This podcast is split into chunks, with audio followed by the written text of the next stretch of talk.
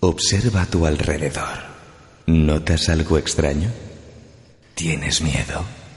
Prepárate porque ahora comienza Misterios y Leyendas con Raúl Andrés. Viajeros al tren.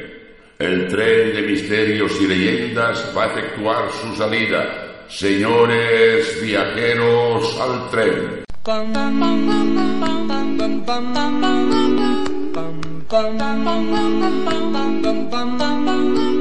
Mr. Sandman, bring me a dream. Make him the cutest that I've ever seen. Give him two lips like roses and clover. Then tell him that his lonesome nights are over. Sandman.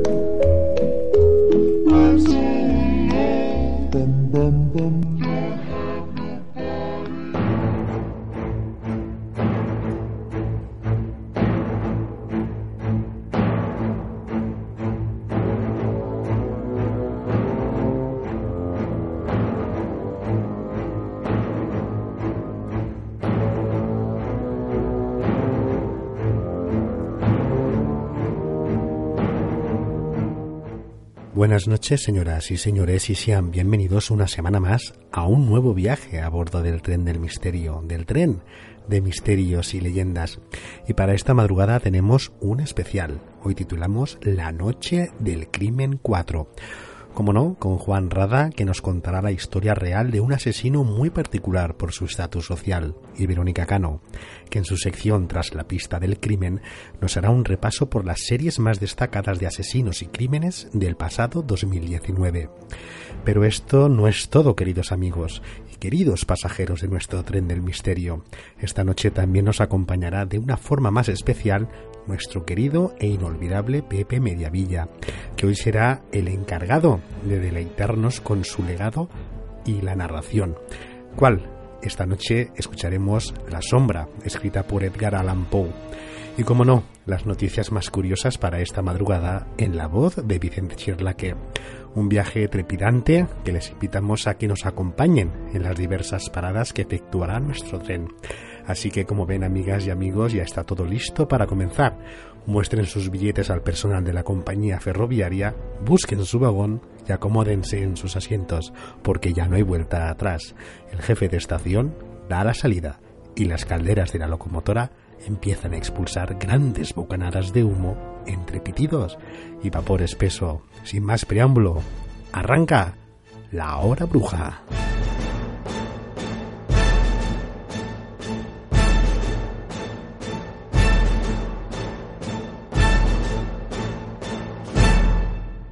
Misterios y leyendas con Raúl Andrés.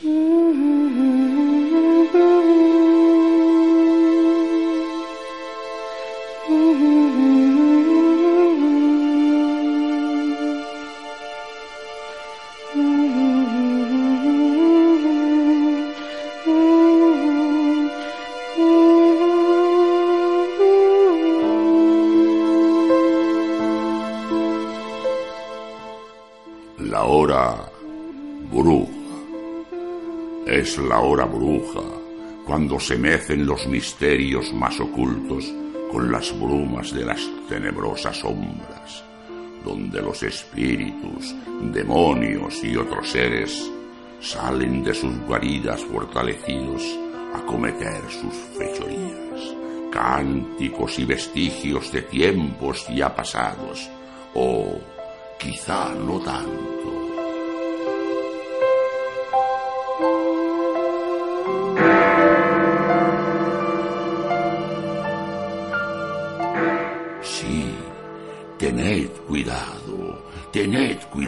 Si camináis solos en la hora bruja. Su poder se hace más fuerte en la oscuridad de la noche.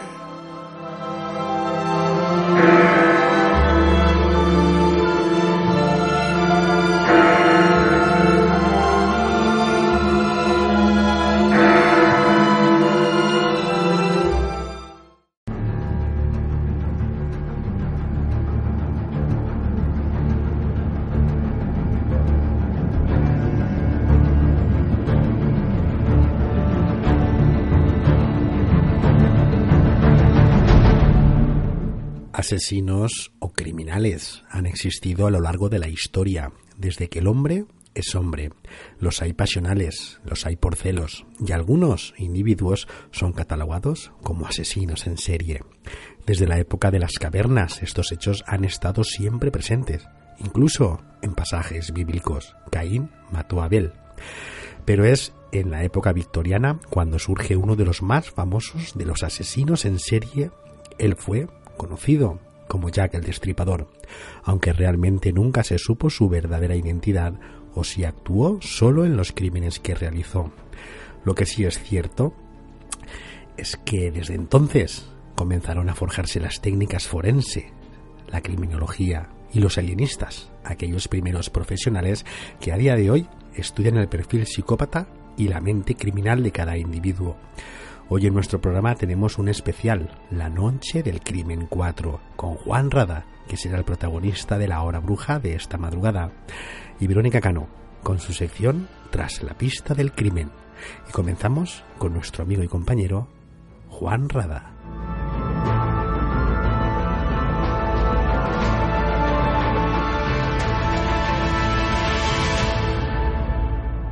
Escuchas la hora bruja. 哈哈哈哈哈哈哈哈哈哈哈哈哈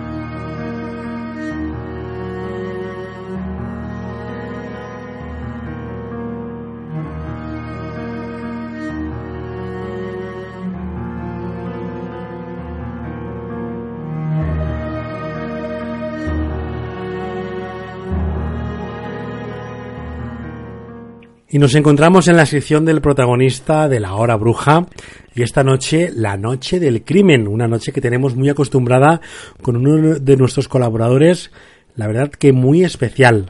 Él es el señor Don Juan Rada. Y primero que nada yo creo que debemos de saludarle para que entre con nosotros y nos haga un pequeño resumen de lo que vamos a tratar esta noche. Así que muy buenas noches, Don Juan Rada. Buenas y criminales noches. Bueno, Juan, eh, pero antes de entrar en materia y, y, desvelar a nuestros queridos oyentes qué es lo que vamos a, tratar esta noche, ¿no? ¿Qué caso vamos a tratar esta noche? Porque vamos a recordar a los oyentes, vamos a ponernos un poco en situación de que la, única, la última intervención que, que tuvimos contigo fue eh, la Matajari española.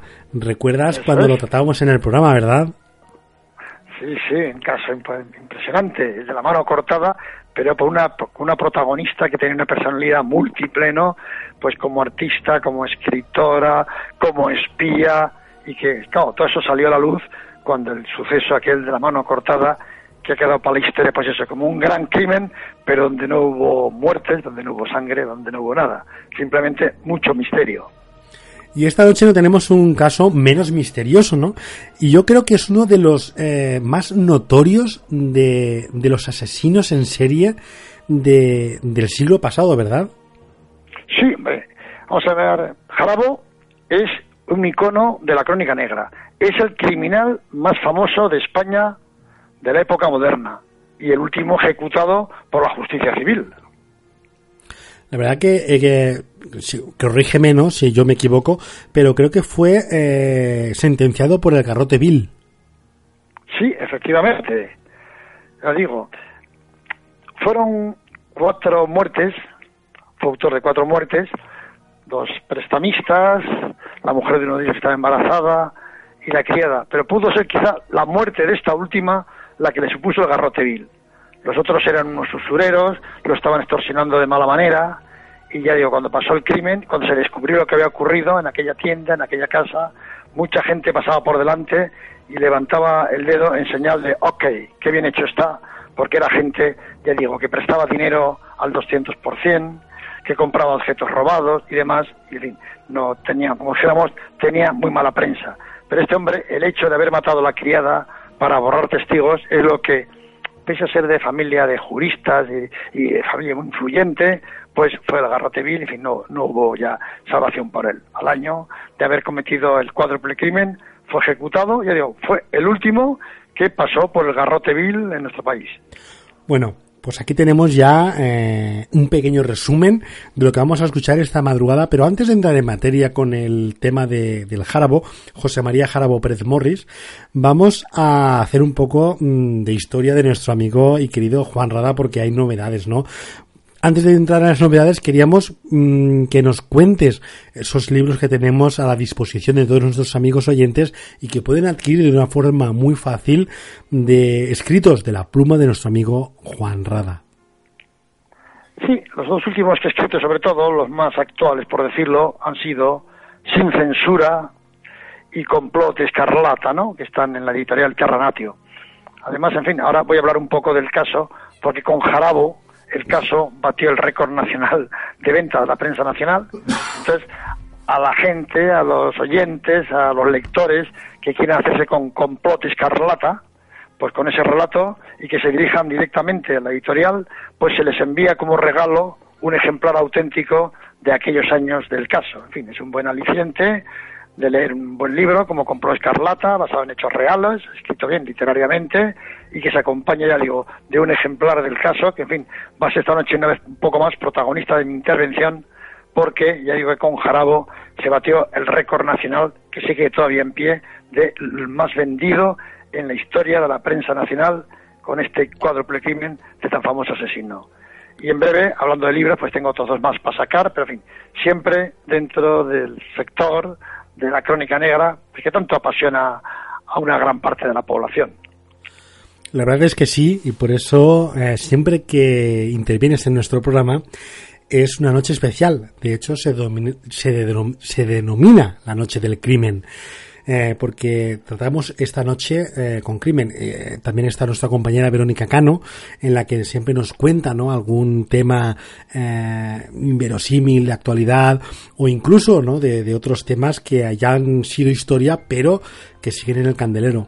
También nos gustaría recalcar eh, que últimamente, bueno, pues eh, Juan Rada, estamos de enhorabuena porque ha recibido un premio, ¿no?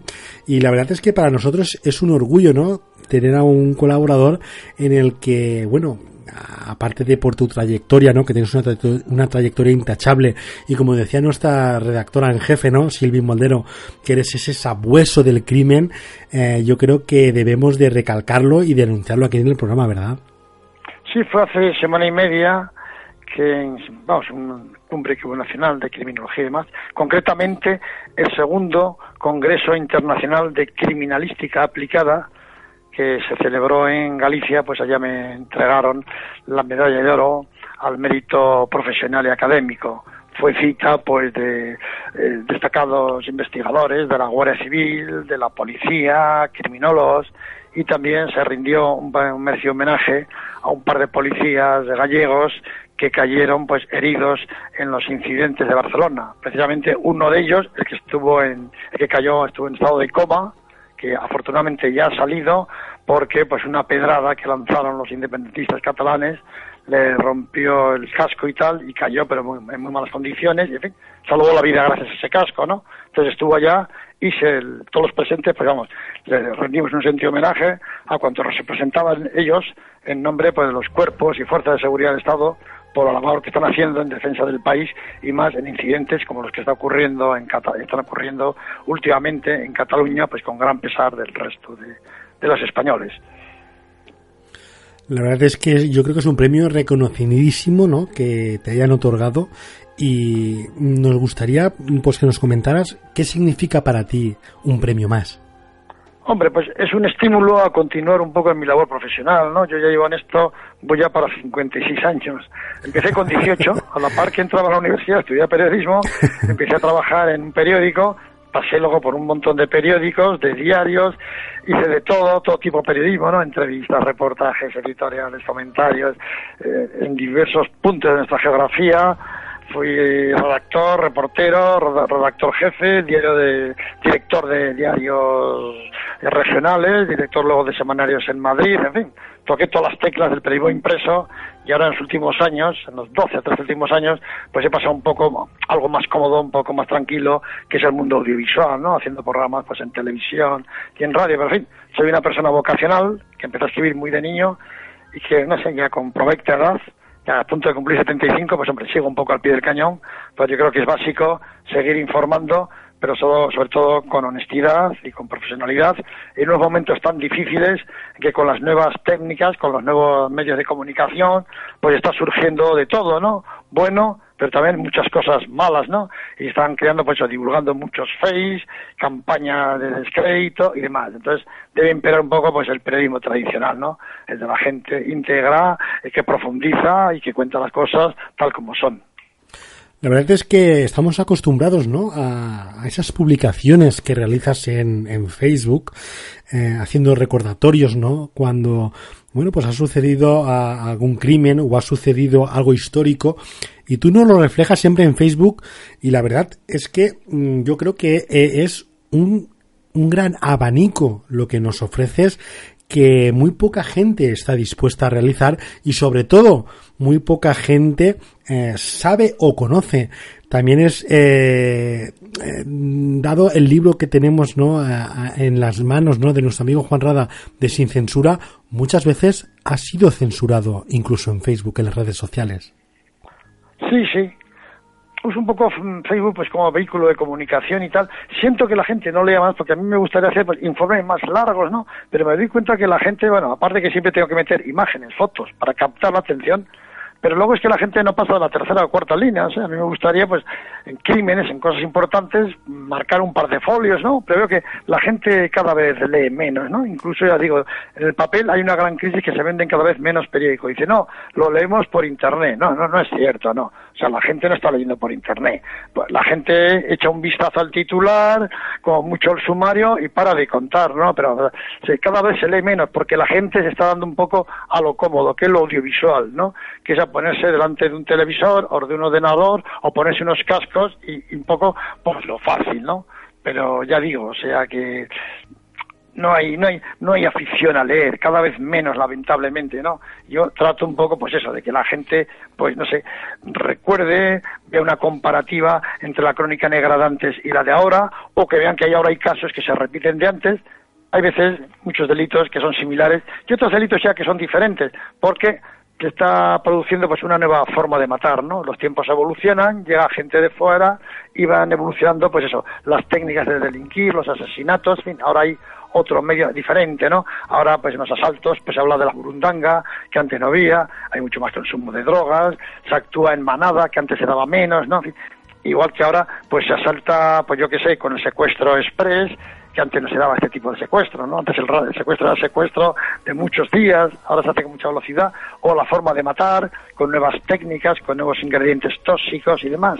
Ya digo, en cambio, por otro lado, hay cosas que siguen igual, y es que las mujeres siguen matando como antes, con mucha cabeza, con mucha cabeza y a base de veneno, ¿no? Que a veces pues es muy difícil de descubrir, o sea que ya digo, que hay formas que evolucionan y otras formas que permanecen. Es un poco yo lo que trato de hacer muchas veces de comparativas de crímenes actuales y de crímenes pasados. Siempre hay que mirar para atrás, ¿no? Y saber que no sé, que conocer el crimen pues es la mejor forma de combatirlo. Y qué mejor para conocer el crimen que nuestro amigo eh, Juan Rada, nuestro querido compañero, que esta noche va a hablarnos de un tema. Yo creo que, bueno, aparte de que este año eh, se cumple el 50 aniversario de su ejecución, ¿es verdad así? Sí, sí, ha sido el último ejecutado.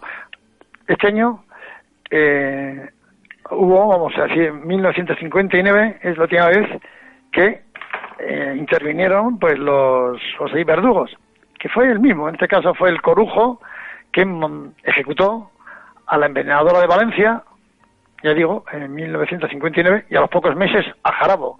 Ya ya se terminó, ya no hubo más ejecuciones por la justicia civil.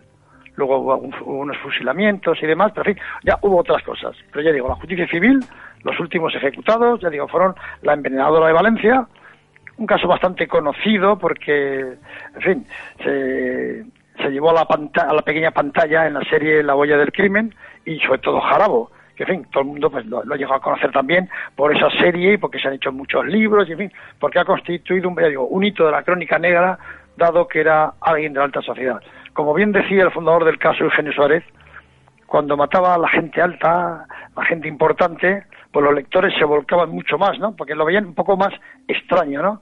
Que pasaban estos altos crímenes, pues en alta sociedad. no los bajos fondos y tal, por donde parece más habitual. En fin, ya digo, han pasado la historia, pero este hombre por ese doble motivo, ¿no? Por su personalidad que tenía extraña, de hombre de chulo, de vasallador, de mujeriego y demás, la, la forma que tuvo de morir y sobre todo, pues porque ya fue el último ejecutado por la justicia civil. Ya todos los demás que ha habido después ya han sido pues los pocos casos ya, hasta el año 1975 en que falleció Franco por la justicia militar. Bueno, pues si te parece, Juan, vamos a entrar en materia y vamos a, desvelar esta madrugada eh, a José María Jarabo, ¿no? Yo creo que primero que nada podríamos ponernos en antecedentes y lo que primero que deberíamos de saber, ¿no? Tanto nosotros como, como estamos escuchándote atentamente, como evidentemente nuestros queridos oyentes, ¿no? ¿Quién era José María Jarabo? Este era de una familia de la alta sociedad madrileña, ¿no? Entonces, eh, vamos, vivían en un chale Madrid, donde durante la guerra civil fue ocupado por, por los rojos, hubo ejecuciones y demás, entonces, el patio de su casa se convirtió un poco pues en, podemos decir, una pequeña prisión y demás. Entonces la familia decidió poner tierra por medio en cuanto acabó la contienda y se fueron a vivir a Puerto Rico, donde, en fin, donde tenían negocios y demás. Él, que era un chico bien, vamos, que estaban dando todas las facilidades del mundo, eh, se estableció después en Estados Unidos. Contrajo matrimonio, se divorció y tuvo algún problema por la justicia, por la vida que llevaba un poco, ¿no? Acusaron un poco de prosenetismo, de aprovecharse de las mujeres y decidió regresar a Madrid. De aquí, pues entregó de lleno una vida disoluta, ¿no? Quemaba de modo incesante el dinero en juergas, mujeres, drogas. Así estuvo durante ocho años, hasta que fue, pues, apresado, ¿no? O sea, ya digo, en fin, tenía 35 años cuando fue apresado, o sea, que yo venía aquí con 27 en fin, ya digo, era un clásico de las principales salas de fiestas, cabarets y demás. Lo conocían en Chicote, Florida Paz, Farsifal y demás. era un hombre más alto, casi de 1,95, de fuerte complexión y buena apariencia, habitual de los gimnasios, era levantador de peso y demás, y hasta los chulos le temían. Hacía valer de continuo sus grandes dotes de seducción. Además, lo mismo invitaba a toda la barra en Chicote que se podía liar con guantazos con alguien que se le encarara por asunto de faldas, ¿no? O sea, era, era un firma. Tras dilapidar en poco tiempo 15 millones de pesetas, estamos hablando de los años 50, pues su familia ya le fue recontando los envíos de dinero hacía de América porque vieron la vida que llevaba, ¿no? Entonces con un amante que tenía una amante británica, Beryl Martin Jones, y tuvo un apuro con ella, y dijo, ¿te importa dejarme una joya que tenía, que fin, para un pequeño servicio? ¿Y qué hizo? Pues la empeñó le dieron 4.000 pesetas, que le venían bien para salir un apuro económico a él, y ahí empezó lo que llevaría a la muerte de los usureros que le empeñaron la joya, y en fin, que acabó aquello en un baño de sangre. La verdad es que conforme vamos escuchando ¿no? las palabras de nuestro amigo Juan Rada y como vamos introduciéndonos eh, poco a poco en la vida del protagonista de esta madrugada, ¿no? El Járabo, ¿no? José María Járabo, yo creo que vamos entendiendo perfectamente que José María Járabo era de la alta sociedad, ¿no? Incluso pudo eh, instalarse, ¿no? En Estados Unidos y Puerto Rico y, y después volver, ¿no? Cuando allí las cosas le iban, no le funcionaban bastante bien o conforme él quería, cómo pudo volver a Madrid y cómo pudo volver a, su tierra, ¿no? Y cómo pudo, bueno, pues volver a, estar en esa vida, ¿no? En la que él le gustaba, ¿no? Porque parece ser que eh, nuestro protagonista de esa noche, José María Jarabo, bueno, pues era eh, de juerguista, ¿no? Podríamos decirlo así, ¿no? Juan era juerguista. Sí, bueno, juerguista nato. Él todo era cuidarse el físico, volante alto, iba a un gimnasio. Por cierto, yo entabló amistad con Jacinto Molina, el conocido actor de películas de terror Paul Nachi, Paul Nachi, hicieron amistad ya, los dos levantando pesas y demás, y luego porque todo el día era, pues vivía casi de noche, ¿eh?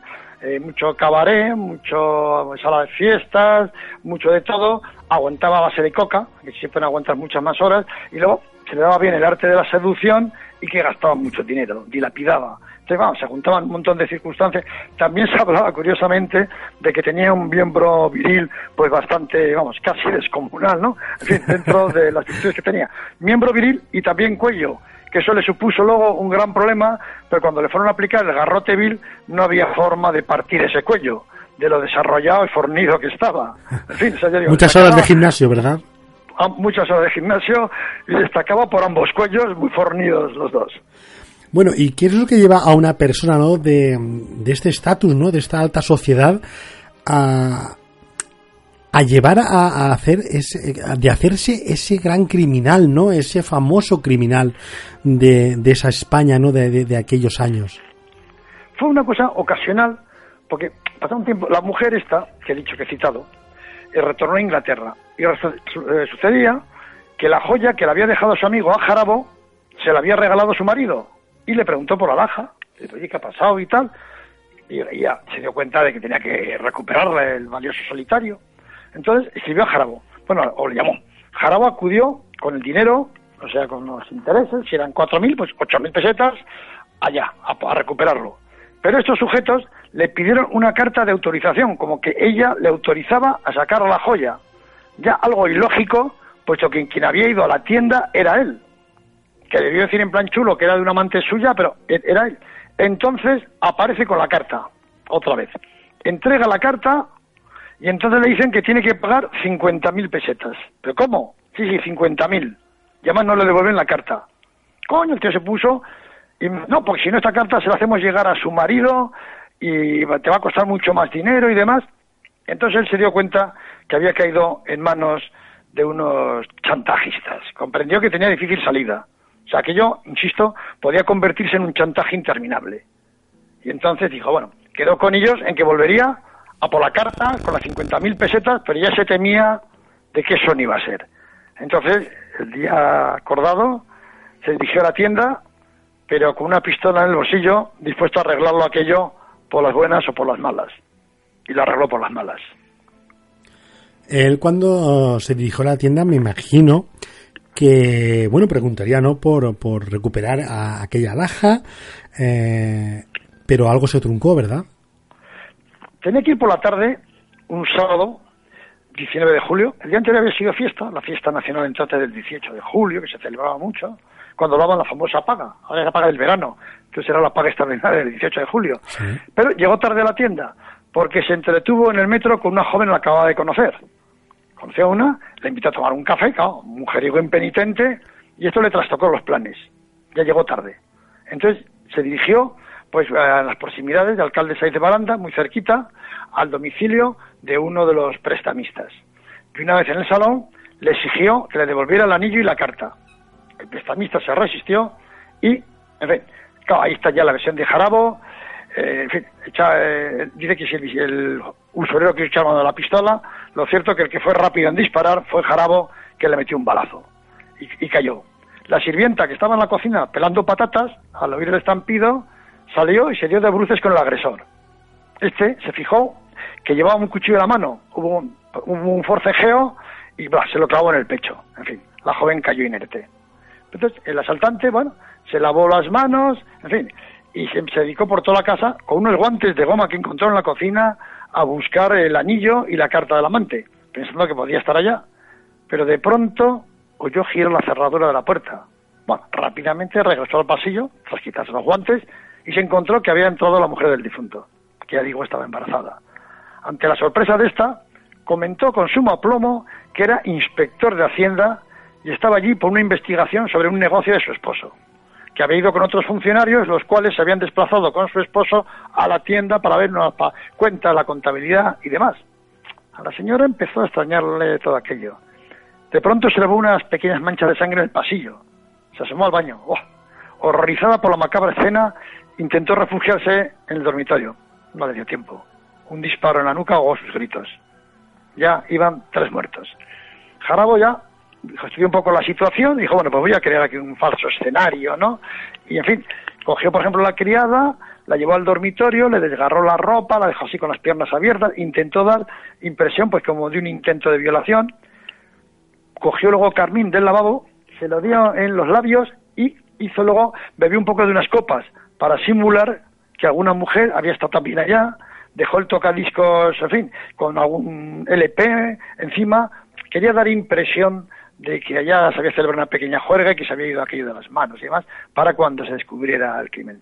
Luego se iba a ir, pero claro, se dio cuenta ya, él entró con mucho cuidado, intentando cuando no estaba el portero para que no le viera, cuando tocó el timbre lo hizo con un nudillo de, la mano para no dejar huellas dactilares y demás, o sea que él iba ya preparado a, lo que fuera.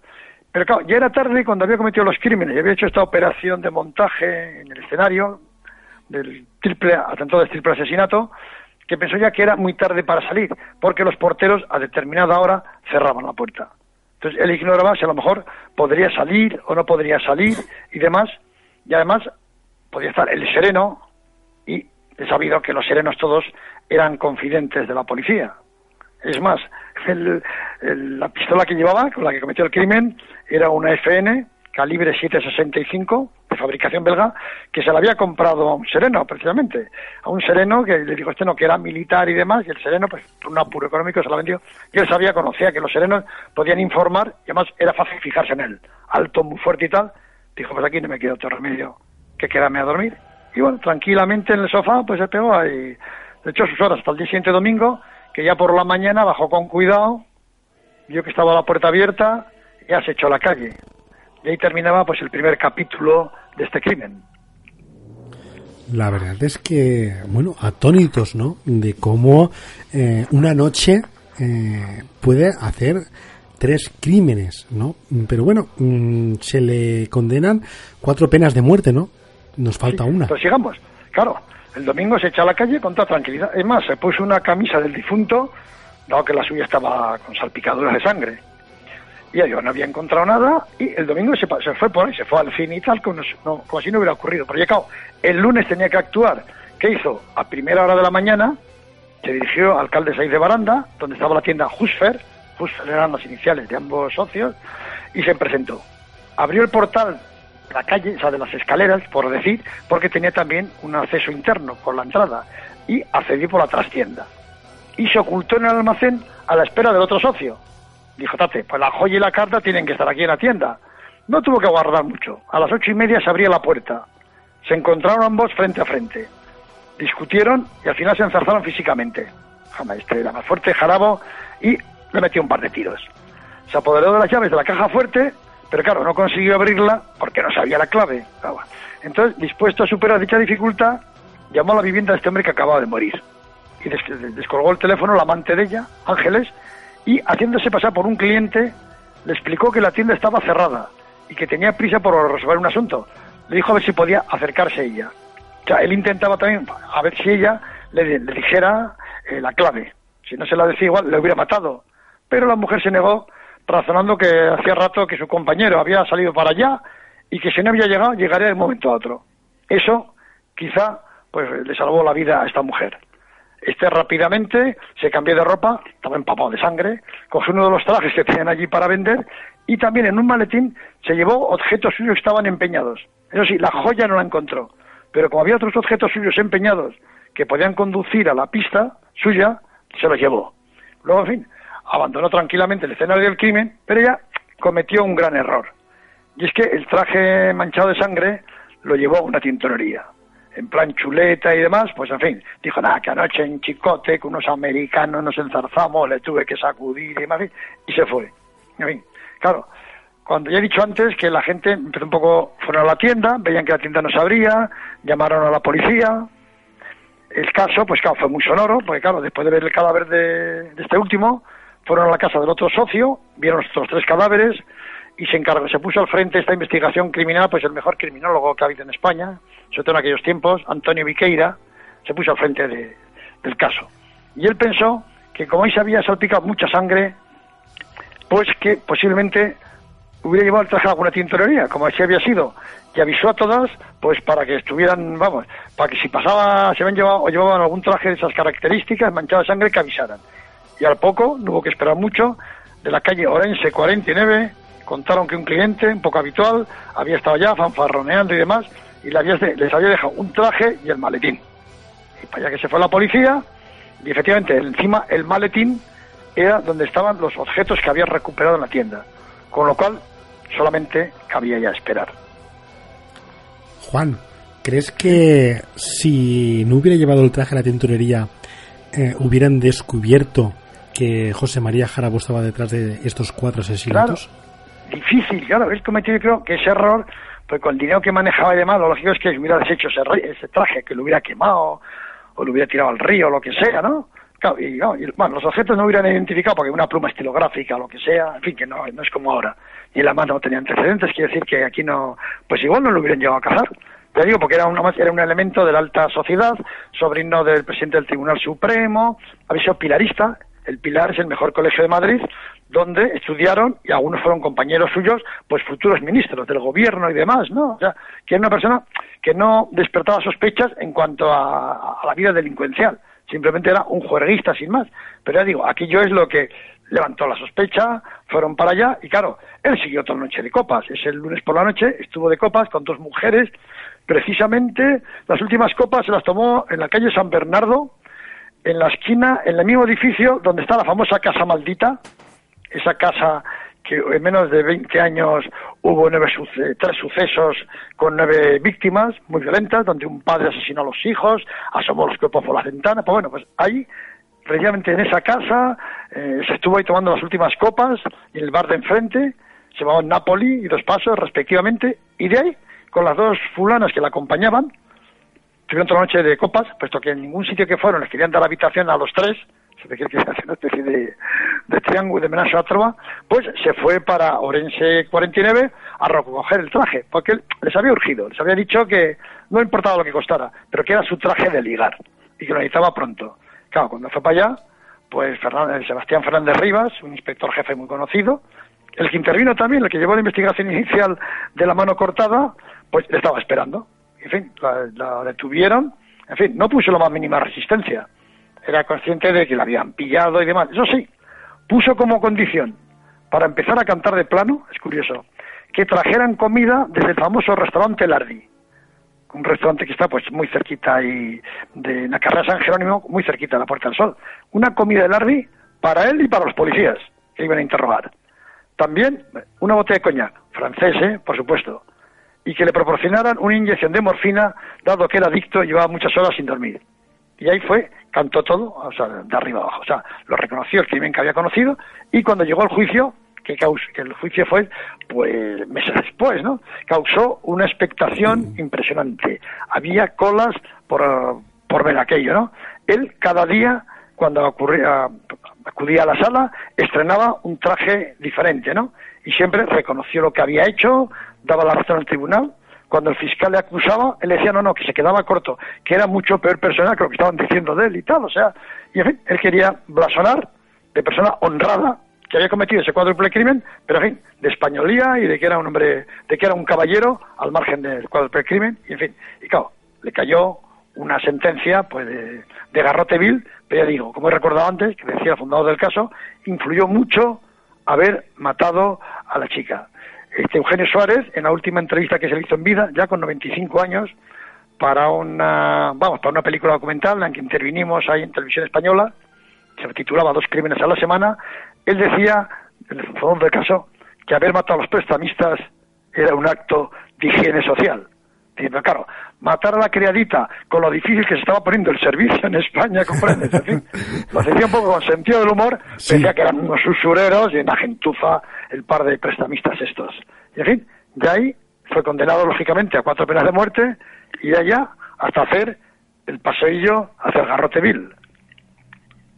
Hombre, en el juicio se dice que incluso en la sala, eh, tanta era la, la, la, expectación que, que, que, creaba Jarabo que incluso hasta Sara Montiel estuvo en una de, de, de, de, de la forma del juicio, ¿no? En la sala. Sí, sí, sí, sí, sí, en fin, era, fue muchísima gente. Ha habido dos juicios con una gran espectacularidad en Madrid, que han sido el de Jarabo y luego el del caso Urquijo, cuando se juzgó a Rafi Escobedo unas colas impresionantes y gente que va, que se pone a favor del, detenido, bueno, del acusado o en contra. Entonces la expectación era grandísima porque este era un hombre más muy relacionado, ¿no? Se conocía muchísima gente, era un hombre espléndido, sí.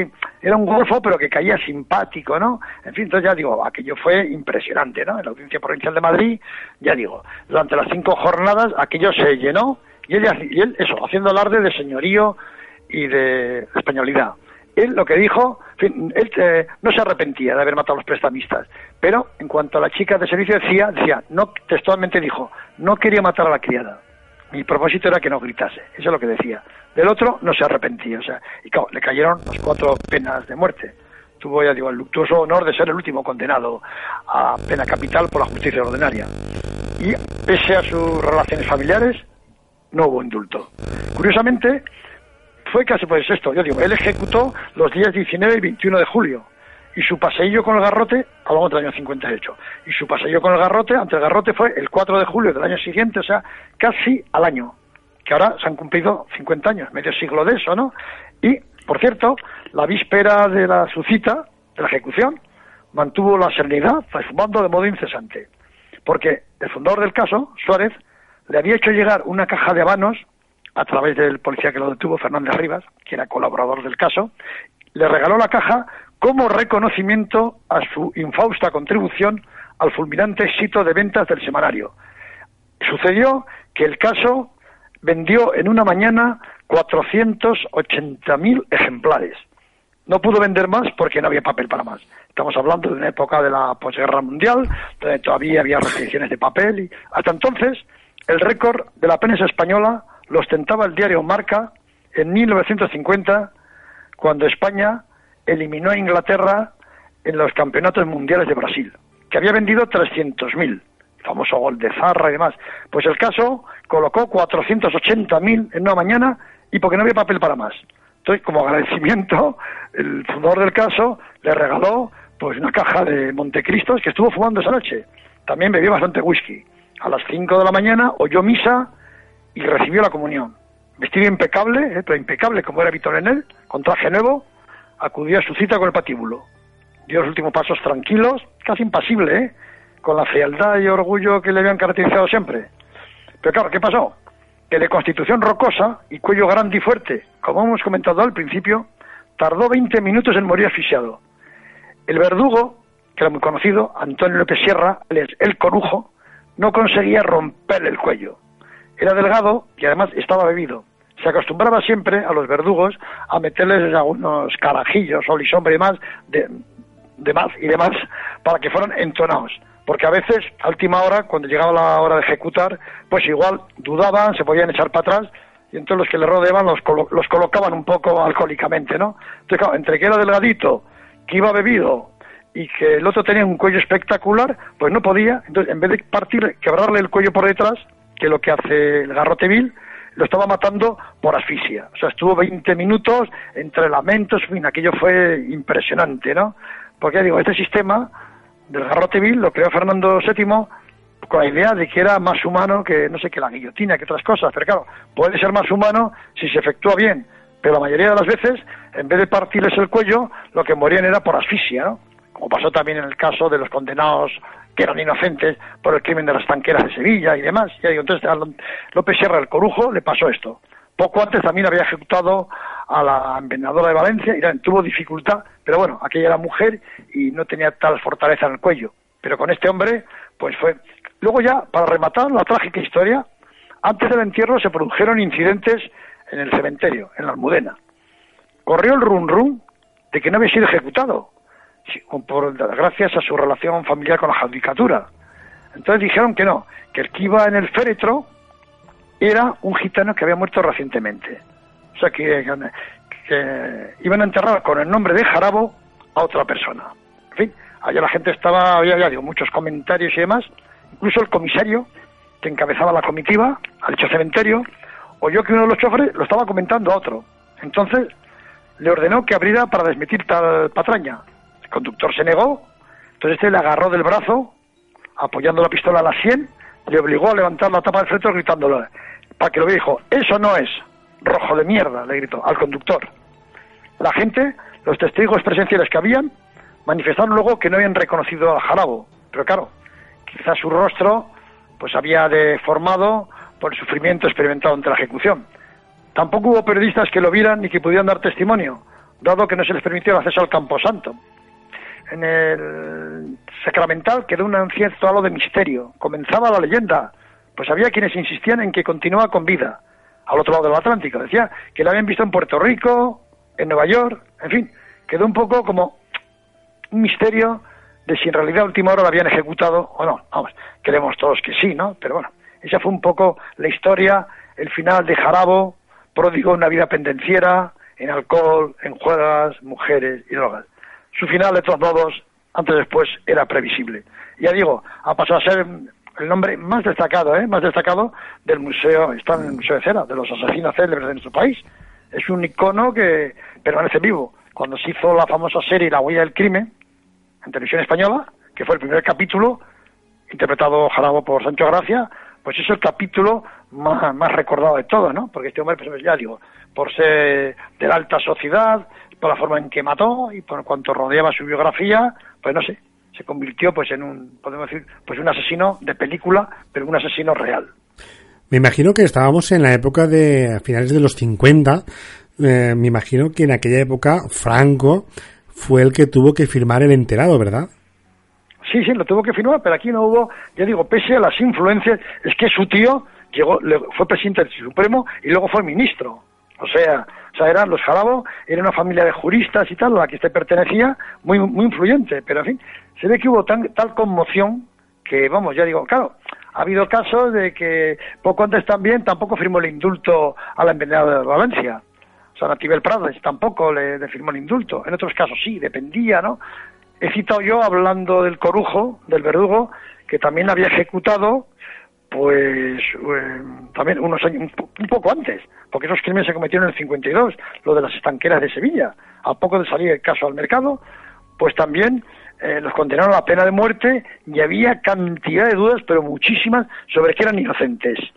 Se habían matado dos hermanas estanqueras a las que les metieron 30 puñaladas para no robar absolutamente nada, pero pensaban que por intereses políticos, por resolver el caso, habían cogido a tres, vamos a llamarle a tres pringados, a tres chorizos de medio pelo, y les habían hecho comerse el marrón, como se dice ahora, el arroz, ¿no? Y entonces, Sí, porque además, claro, ellos firmaron una especie de declaración, primero lo negaron, lógicamente, luego de, una declaración que, vamos, que eran medio analfabetos y bueno, parecía que era, estaba escrita por juristas, su reconocimiento del asesinato. Entonces, y claro, los ejecutaron, también todo el mundo, en Sevilla no había habido ejecuciones del año 24, todo el mundo pidió el indulto, eh, vamos, toda la gente que las acompañaba y demás, y no, Franco firmó el firmó la condena a muerte, ¿no? Fue un caso raro, sobre todo por las dudas que había y que luego con el paso del tiempo pues ha demostrado que, aquellos tres hombres, el Tarta y sus acompañantes eran inocentes, ¿no? Pero ya digo, son, son estas historias que han quedado ahí del pasado, que con unos hubo indultos, con otros no. Hubo una época, por ejemplo, cuando estaba muy próximo, pasó también cuando esta gente, que estoy hablando de Andalucía, pensaban que igual iba a dar el indulto, porque poco antes había dado indultos francos, porque se estaba acercando a Estados Unidos. Estaba remontando, vamos a decir, eh, las relaciones con Estados Unidos, eran ya los tiempos de llegaba por Eisenhower y demás, y pensaban que, que habría indulto como había habido en los casos anteriores. En cambio, siendo un caso dudoso, con tres condenados que no estaba nada claro, pues no hubo indulto. Entonces, en Jarabo, pues parece que a lo mejor se quiso dar un poco de, no sé, un poco de ejemplo, con un escarmiento, ¿no? En fin, ahí quedó un poco la historia, decir que, para, Ahora, en los tiempos actuales, pues todo hubiese sido diferente, ¿no? Exactamente. Igual Franco también eh, firmó el enterado de ejecución mm, también por la idea de dar cierta ejemplaridad, ¿no? Al asunto. Sí, pudo ser por eso, porque claro, si lo indultan, pues ya digo, si cuando llegaban, lleva, a pasar lo ejecutaron. Y fue enterrado en, en Almudena y aún la gente decía que no era él, que era un gitano, que era un cadáver, o sea, la gente aún no se creía lo de la ejecución, pues por, en fin, por la importancia, por los contactos familiares de, este personaje, de este personaje delincuencial, pues si lo llega a indultar, enseguida la gente habría empezado a decir, mira, a veces este lo indulta, a los de Sevilla no los ha indultado y tal, entonces quizá él quiso dar un poco de ejemplo diciendo, no, no, este aunque sea de la alta sociedad y una de familia muy relacionada, ha cometido un grave delito, un cuádruple asesinato, iba para adelante. Pudo que fuera eso. Querer un poco dar ejemplo ¿no? de, ese caso. Creo con las envenenadoras, unas fueron ejecutadas, otras no. En fin. Juan, ¿crees que si no hubiera eh, asesinado a esas dos mujeres, la condena no hubiera sido a muerte? Efectivamente, no, no. Si mata solamente a ellos, no. Ya digo, al fondo del caso incluso pensaban en la criada. O sea, sobre todo el tema de la criada un poco era lo que. Porque era una persona que no tenía nada que ver, ¿no? La mujer del usurero, quieras o no, pues sabía de que iba su marido y que eran unos delincuentes, tenían antecedentes penales ambos, ¿eh? porque vendían, eran, eran receptores de, artículos robados y demás, entonces digo, si los llega a matar a los dos, se sirva la tienda, por ejemplo, llega, no se lía en el metro como se lió con una, chica por su afición exagerada a las mujeres. Llega a la tienda, cuando bajan la persiana y los mata a los dos y tal, pues es más, aparte que si llega, hasta la tienda, posiblemente allí estaría, la, allí estaría la joya, hubiera recuperado la joya y aunque hubiera matado a los dos, pues no, no hubiese sido condenado a pena de muerte. Pero claro, la esposa embarazada, el hecho de estar embarazada también parece que le mete más dramatismo ¿no? a, esta tragedia. Y lo de la criada, pues es lo que le llevó ante el cadalso. Pero si llega a matar a los otros dos, no, no, hubiese sido. Hubiera purgado una condena larga, pero hubiese salido en libertad, sí, sí. Bueno, pues yo creo que una noche del crimen, ¿no?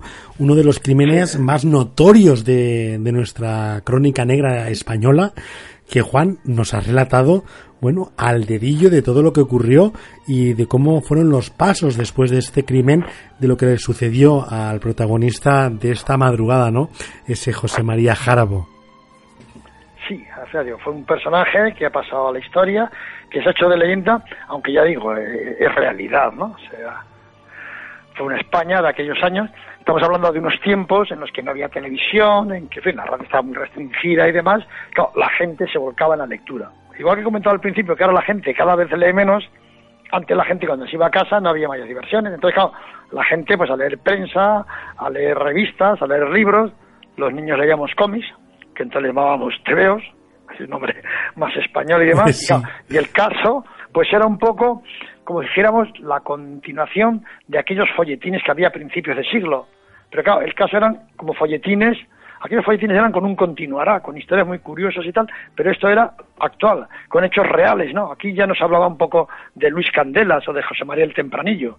Aquí ya digo, se hablaba de jarabos, o sea, se hablaba de asesinos que te los podías haber cruzado por la calle el día anterior. Y por eso la gente se volcaba mucho y, claro, se conseguían unos índices de ventas, ya digo, en una mañana 480.000 periódicos, es una burrada, ¿no?, que ahora sería imposible. Y claro, luego la gente iba al juicio, era motivo de comentarios y demás, era actualidad. La crónica negra, pues en aquel momento gustaba mucho, como ahora, pero claro, la fuente era la prensa. Ahora ya se desvirtúa más porque va, a ciertos programas de televisión, pero se hace más show, ¿no? Se, hace más espectáculo. No se analiza tanto ni criminológicamente ni criminalísticamente como se hacía antes, pues como se hacía en el caso que si a un tema había que dedicarle 12 páginas se le dedicaba, se hacía una investigación profunda, ¿no? Ahora se va tocando un poco por encima cada día, pero ya no hay ese periodismo de entonces, ¿no? De viajar a los sitios, de hablar con los testigos, con los familiares de las víctimas, de contar eso, el cómo, dónde y cuándo, pero con todo detalle. Ahora, lamentablemente, ha cambiado un poco esto a peor, pero bueno, hayan quedado para historia, pues estos casos que a veces a través de la pequeña pantalla o del cine, pues son recreados y, tienen interés, pues para la gente que no había nacido entonces, pero que ve aquella España, aquella justicia que había antes, aquella policía, en fin, con sus cosas buenas, regulares, malas, en fin, como ocurre en todas las épocas de la historia. Bueno, pues como bien estás eh, diciéndonos, ¿no? Y como bien están escuchando nuestros eh, amigos oyentes, para incitar a esa lectura, vamos a recordar cómo pueden conseguir nuestros queridos amigos y oyentes esos dos últimos trabajos, ¿no? Sin censura y complot escarlata. Pues sí, pueden dirigirse a Terra Natio, Terra Natio, editorial, Juan Rada, y son dos libros muy interesantes, sin censura, se subtitula, pues es casos y crímenes, podemos decir, sin aclarar, o sea, que han sido censurados, que no han visto apenas la luz, ¿no? Entonces yo o lo saco por primera vez a la luz, porque no se había publicado nada de ellos, o si se había publicado, trato de desentrañar lo que hay detrás, lo que se ha ocultado. Y en Complot Escarlata, pues cuento también un poco, ya casi con tiempo actual, pues eso, cómo funciona el mundo interrelacionado de la política, la empresa, el periodismo de sucesos, cómo ya todo se está manipulando, ¿no? Porque antes, cuando los tiempos auténticos del caso y demás, pues eran editoriales que iban a servir al público, informar. Pero ahora los grandes grupos de presión, bancos, cajas de ahorros, constructoras, testaferros de partidos y demás, están desembarcando en radios, televisiones, periódicos y están manipulando la información estamos viendo una, información sesgada, ¿no? Y muchos crímenes a veces se ocultan y tal. Entonces, en Compró Escarlata explico un poco cómo funciona este mundo de la presión diaria y también del mundo nocturno donde corre la droga, el sexo, el chantaje y demás. Pero, en fin, pura realidad de la España que estamos viviendo ahora. Bueno, también decirles que aparte de Complot Escarlata y Sin Censura, también pueden encontrar ustedes Crónica Negra de la Prostitución, el 60 aniversario del caso, Tras la huella del crimen, el crimen de los Urquijo, La mano cortada y en prensa el eh, del movimiento al socialismo y cita en la manga. Son trabajos de nuestro querido amigo y colaborador Juan Rara que ustedes pueden adquirir y buscar para enriquecer su biblioteca y sobre todo su conocimiento en los casos tan interesantes que nos acerca nuestro amigo Juan Rada. Eh, como dice nuestra, como decíamos al principio, ¿no? Como dice nuestra colaboradora, nuestra querida redactora jefe Silvi Moldero, es nuestro sabueso criminológico que tiene al dedillo por sus años de experiencia y han visto ustedes que últimamente ha tenido otro reconocimiento a su trayectoria profesional y que no deja de sorprendernos. Así que sigan y busquen a Juan Rada. También pueden buscar en su página web, ¿no? En, en www.juanrada.com. De allí ustedes pueden tener ese gran amplio eh, seguimiento de su biografía, quién es, todos sus libros, todos sus trabajos, sus apariciones en televisión, sus eventos y, como no, su contacto para poder contactar con nuestro queridísimo amigo Juan Rada. ¿No es así, Juan Rada? Estoy en lo cierto porque me he emocionado, me he empezado a decirte todas las cosas, ¿no? Que, que están a tu, a tu alcance para que la gente pueda contactar contigo. Pero bueno, eh, lo he dicho bien, ¿verdad? Sí, sí, en mi web, juanrada.com, me pueden contactar si me quieren hacer alguna consulta, lo que sea, pues perfectamente hay. Y si no, también en Facebook, en Juan Rada también, pues hay mucha gente que se me dirige y me hace consultas, pues sobre crímenes de, antes, sobre, en fin, historias que, que puedo, pues yo contesto a todo el mundo, ¿no? Y puedo aclarar dudas y demás, o sea que, ya digo, a través de Juan Rada Com, en mi web o del Facebook, pues ya yo contesto a todo y claro hablo de crímenes, violaciones, secuestros, atracos, en fin, de toda la... vamos a decir, hago un poco de historia de nuestra crónica negra contemporánea, pues en todos sus aspectos. Bueno, pues querido Juan, ha sido un verdadero placer haberte tenido de nuevo ¿no? con nosotros en esta noche del crimen del tren del misterio de misterios y leyendas. Y nada, emplazarte para un próximo viaje aquí a bordo del tren del misterio y que nos, eh, bueno, nos deleites ¿no? Con, con, esos crímenes de la forma que lo cuentas y sobre todo de la forma en que lo, no lo transmites. Estupendo, pues nada, pronto volveré con ustedes y como he dicho al principio, buenas y criminales noches.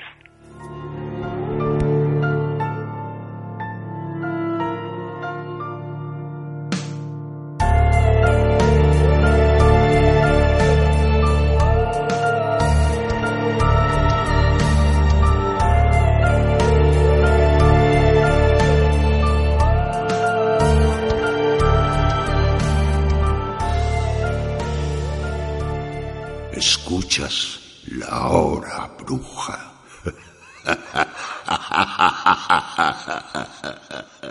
Misterios y leyendas con Raúl Andrés.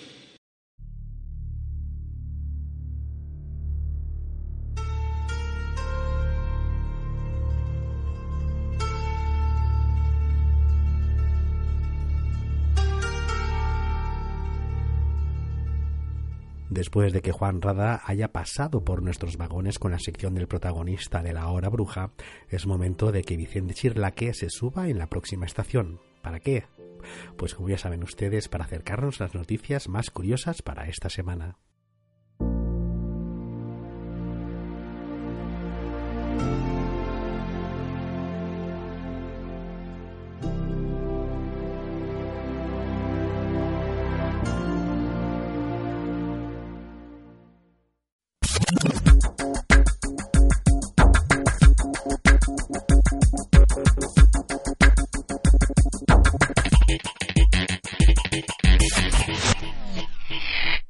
Hoy vamos a hablar de algunas de las películas más controvertidas de todos los tiempos, y es que el cine está destinado a crear corrientes de opinión e incluso polémica, pero algunas películas causaron tal controversia que levantaron multitud de quejas y protestas e incluso se prohibieron en todo el mundo. Estas son algunas de las películas más polémicas de todos los tiempos, una lista de 13 que ha elaborado el portal británico Digital Spy, algunas de ellas todavía nos hacen sorprendernos y sentir una punzada muy adentro. Número 1. El nacimiento de una nación, de 1915. ¿Por dónde empezamos con esta infame película de David Wolf Griffith? En ella se retrató a los negros, muchos de ellos interpretados por actores blancos con la cara pintada con betún, como si fueran personajes violentos, y al Ku Klux Klan, esa organización racista y xenófoba, como si fueran héroes. Y se cree que esta película ha sido responsable de un resurgimiento del Ku Klux Klan real, así como de incitar a ataques violentos contra las personas de raza negra la Asociación Nacional para el Progreso de las Personas de Color protestó contra la película, lo que obligó a que fuera prohibida en algunos lugares, pero no impidió que también se convirtiera en un éxito repentino en los Estados Unidos.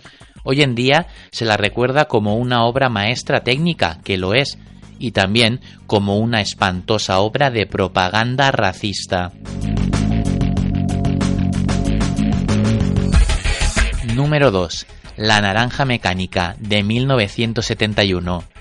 Stanley Kubrick, al que incluso se le llegó a acusar de ser el director que dirigió el falso aterrizaje de la Luna, porque los conspiranoicos nunca paran, nunca se ha apartado de la controversia, pero La Naranja Mecánica siempre ha sido la joya de la corona en cuanto a la polémica se refiere, dentro de su brillante obra cinematográfica la más que evidente ultraviolencia de la película atrajo la ira de los censores, incluyendo la Oficina Católica Nacional para las Películas, cuya calificación C condenado por la Legión de la Decencia, significaba que los católicos estadounidenses tenían estrictamente prohibido ver la película.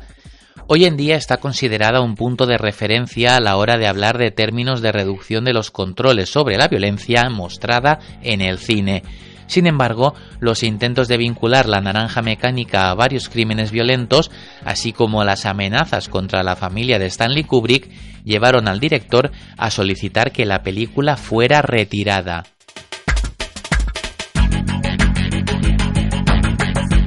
Los demonios, de 1971. Los demonios es una película sexualmente explícita, violenta, explora temas religiosos que eran tabú y cuenta como protagonista con la gran Vanessa Redgrave en el papel de una abadesa jorobada gritando polla. Pues esta película consiguió que mucha gente montara en cólera en la década de los 70. Probablemente las monjas desnudas que no dejaban de fornicar no ayudaron demasiado. Las acusaciones de blasfemia provocaron que esta irreverente película histórica del director Ken Russell sufriera censura en todos los países donde se estrenó. Parte del material original fue restaurado después de que Mark Kermode descubriera las escenas eliminadas.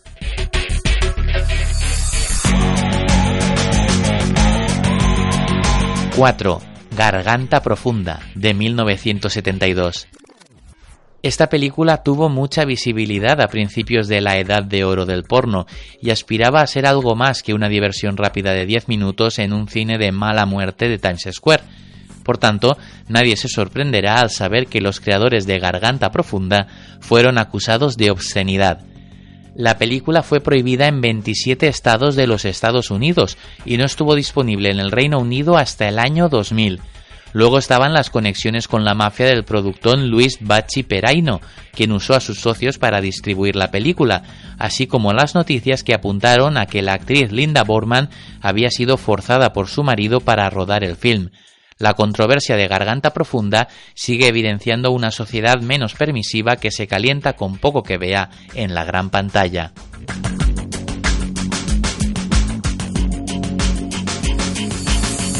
¡5! La última casa a la izquierda, de 1972. Esta película de la leyenda del cine de terror Wes Craven trata sobre dos niñas torturadas y violadas en el bosque por una pandilla de matones y fue especialmente polémica en el Reino Unido. En 1984 lideró una infame lista sobre películas repugnantes y fue prohibida en el Reino Unido durante los siguientes 20 años todavía es considerada una de las primeras y más poderosas películas de terror post-Vietnam que cambiaron el género para siempre.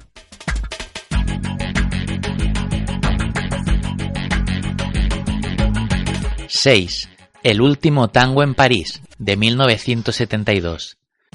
Esta historia de Bernardo Bertolucci sobre un romance anónimo es muy conocida por la escena de violación anal donde el personaje de Marlon Brando usa la mantequilla como lubricante.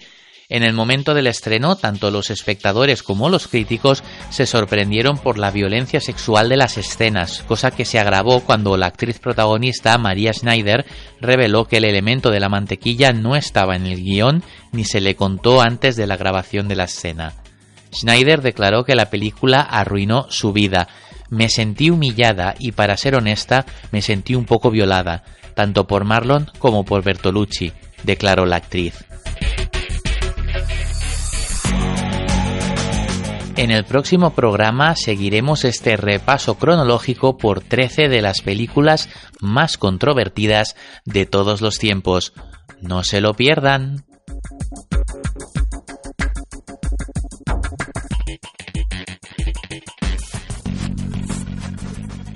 Misterios y leyendas con Raúl Andrés.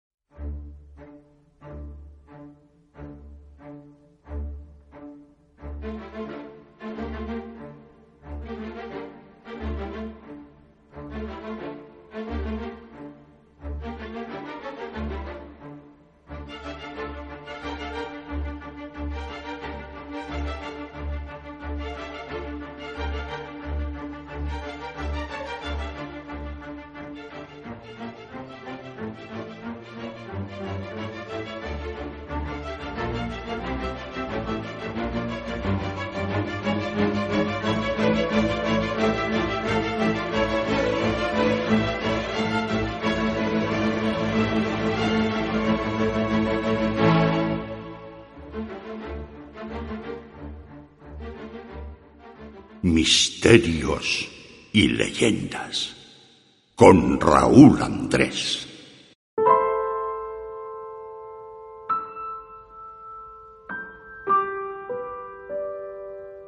Bueno, y desde redacción, nuestra compañera Silvia Moldero nos pasa a nuestro querido amigo y compañero inesperadamente, ¿no? Porque no estaba previsto, pero lo tenemos esta noche con nosotros para hablarnos, bueno, de rabiosa actualidad en el mundo de la mar y es que, bueno, pues ha sucedido una catástrofe estos días atrás, concretamente este pasado jueves, pero quién mejor que nuestro gran amigo y compañero Fernando Chegoyen para que nos cuente y nos analice qué es lo que podemos contar hasta la fecha, todo aquello que se puede saber de este caso. Pero primero que nada vamos a hablar con él y vamos a darle la bienvenida. Muy buenas noches, eh, querido amigo Fernando Chegoyen. Hola Raúl, ¿qué tal? Buenas noches, ¿cómo estás? Bueno, pues perfectamente y muy contento de que, bueno, perdona por las horas, porque es un, momento así un poco extraño, pero bueno, yo creo que la ocasión lo merece, como hemos hecho muchísimas otras veces en esos naufragios que, bueno, ha llevado detrás esas vidas humanas y que tenemos siempre nuestro más máximo respeto y difundir, ¿no? Para que la gente conozca y que la gente vea que a siglo XXI todavía ocurren estos, estos desastres por causas ajenas y por causas, bueno, muchas veces humanas, pero en este caso vamos a analizarlo. Primero que nada vamos a ponernos en antecedentes, amigo Fernando, y cuéntanos qué es lo que ha sucedido este pasado jueves. Pues mira, el jueves pasado, en torno a la, a la una, una y media de la, de la madrugada, eh, saltó una alarma en el centro de salvamento marítimo de, Tarifa, en, el centro de control de tráfico marítimo, porque se recibió una llamada de, de socorro desde una radiobaliza de un pesquero. Una radiobaliza es una, un equipo que lleva los, los barcos que cuando se produce un siniestro se hunden, etcétera, queda flotando y se activa automáticamente lanzando una señal de socorro.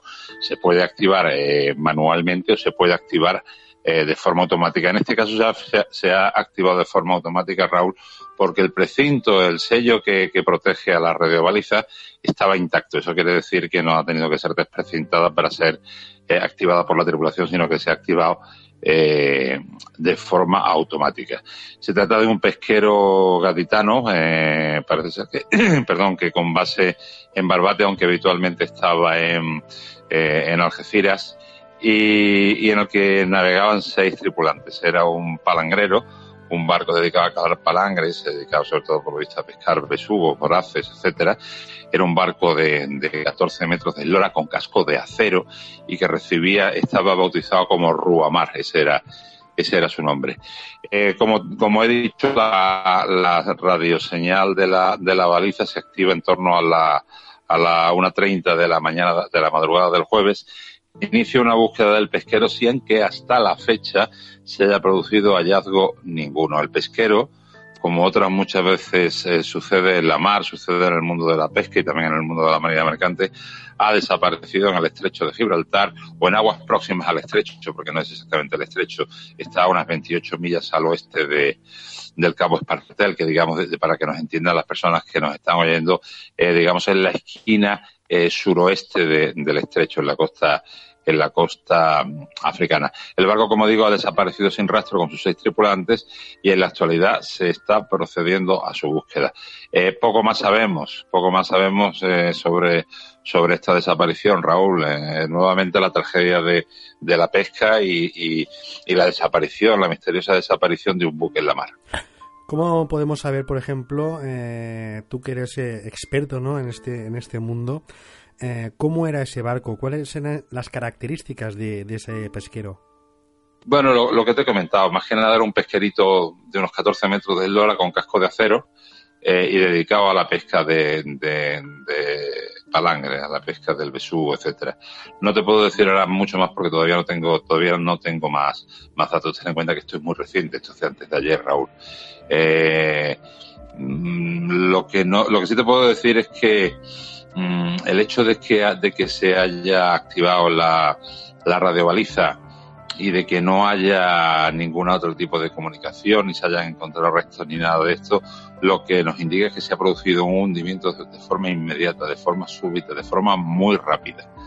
Eh, probablemente el barco se ha hundido por una cuestión, por un problema de estabilidad, por un golpe de mar, y, y se ha, dado la vuelta y se ha hundido de forma muy rápida. Por eso los tripulantes no han podido eh, contactar ni por el canal 16 de VHF de radio, que sería lo habitual, ni por teléfonos móviles, ni nada. Simplemente se ha activado la radiobaliza de localización de siniestros de forma automática, se ha disparado hasta, y, y, y poco más, poco más podemos saber, Raúl.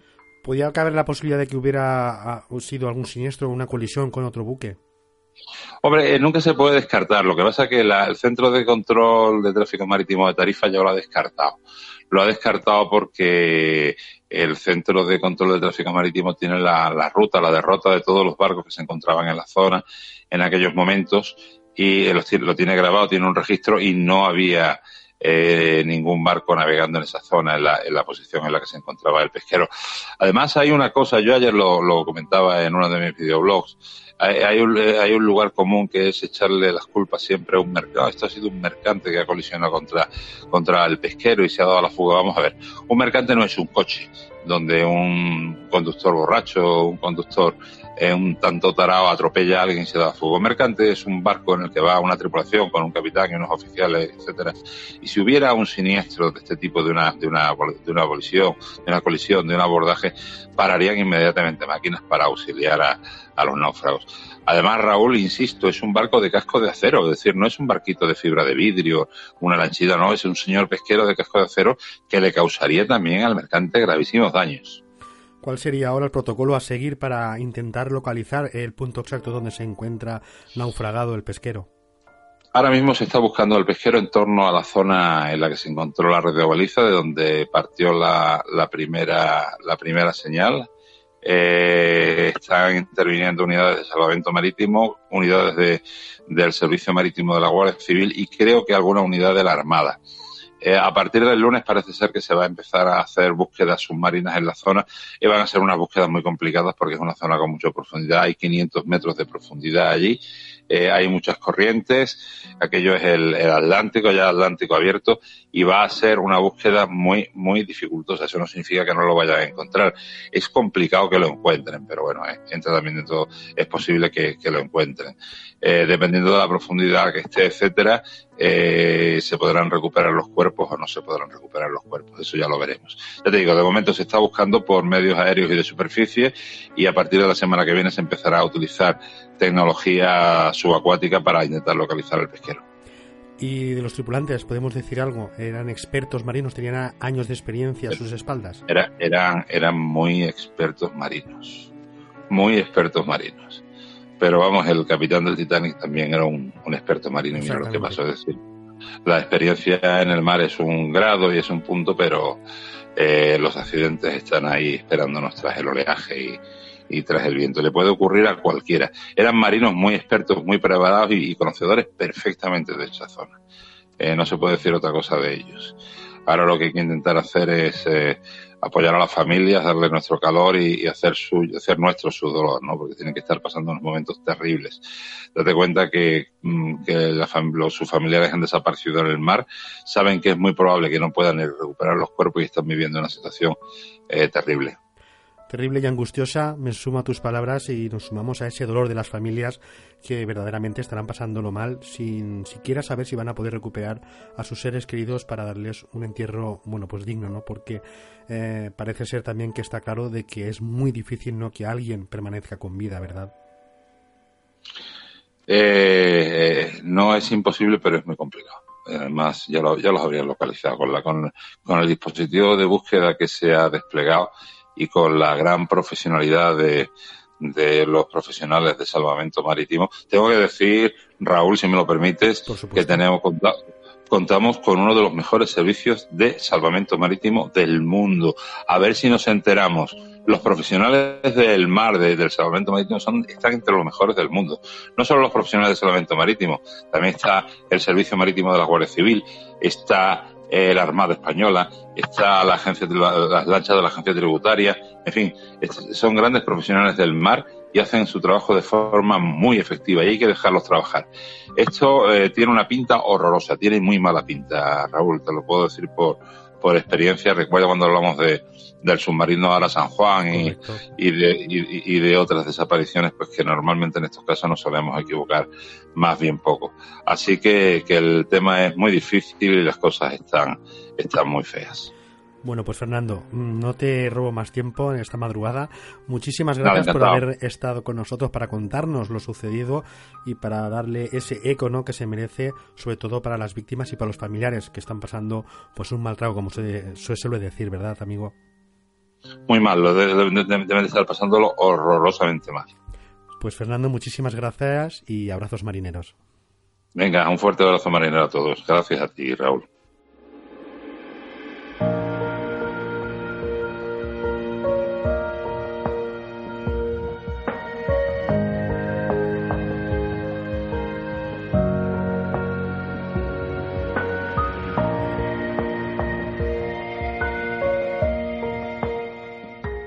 Misterios y leyendas con Raúl Andrés.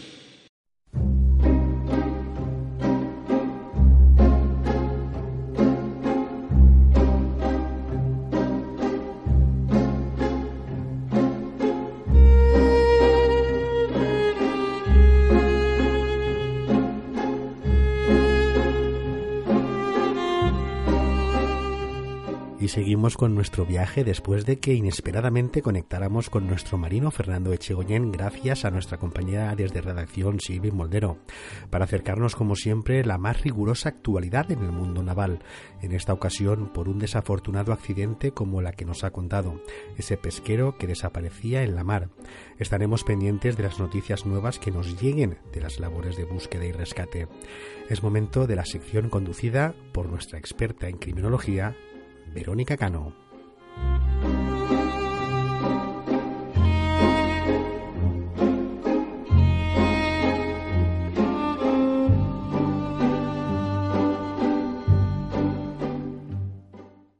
Tras la pista del crimen.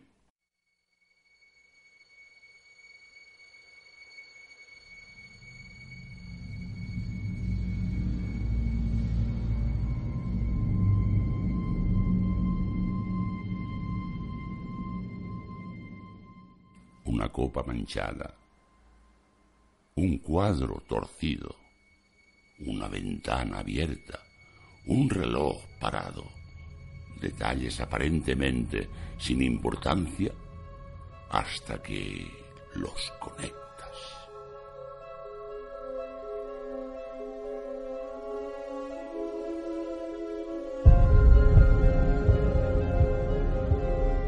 Esta madrugada Es la sección de Verónica Cano la que se monta en el tren del misterio. Profesional que se encargará del estudio de la delincuencia, su prevención y tratamiento a través de la disciplina de la criminología. Esta se compone por diferentes teorías, de paradigmas como también de la sociología, la psicología, la medicina forense, el derecho y la antropología.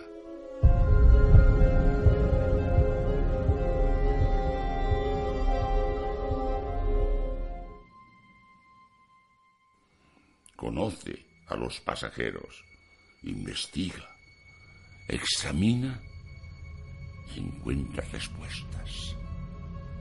Verónica Cano en Tras la pista del crimen.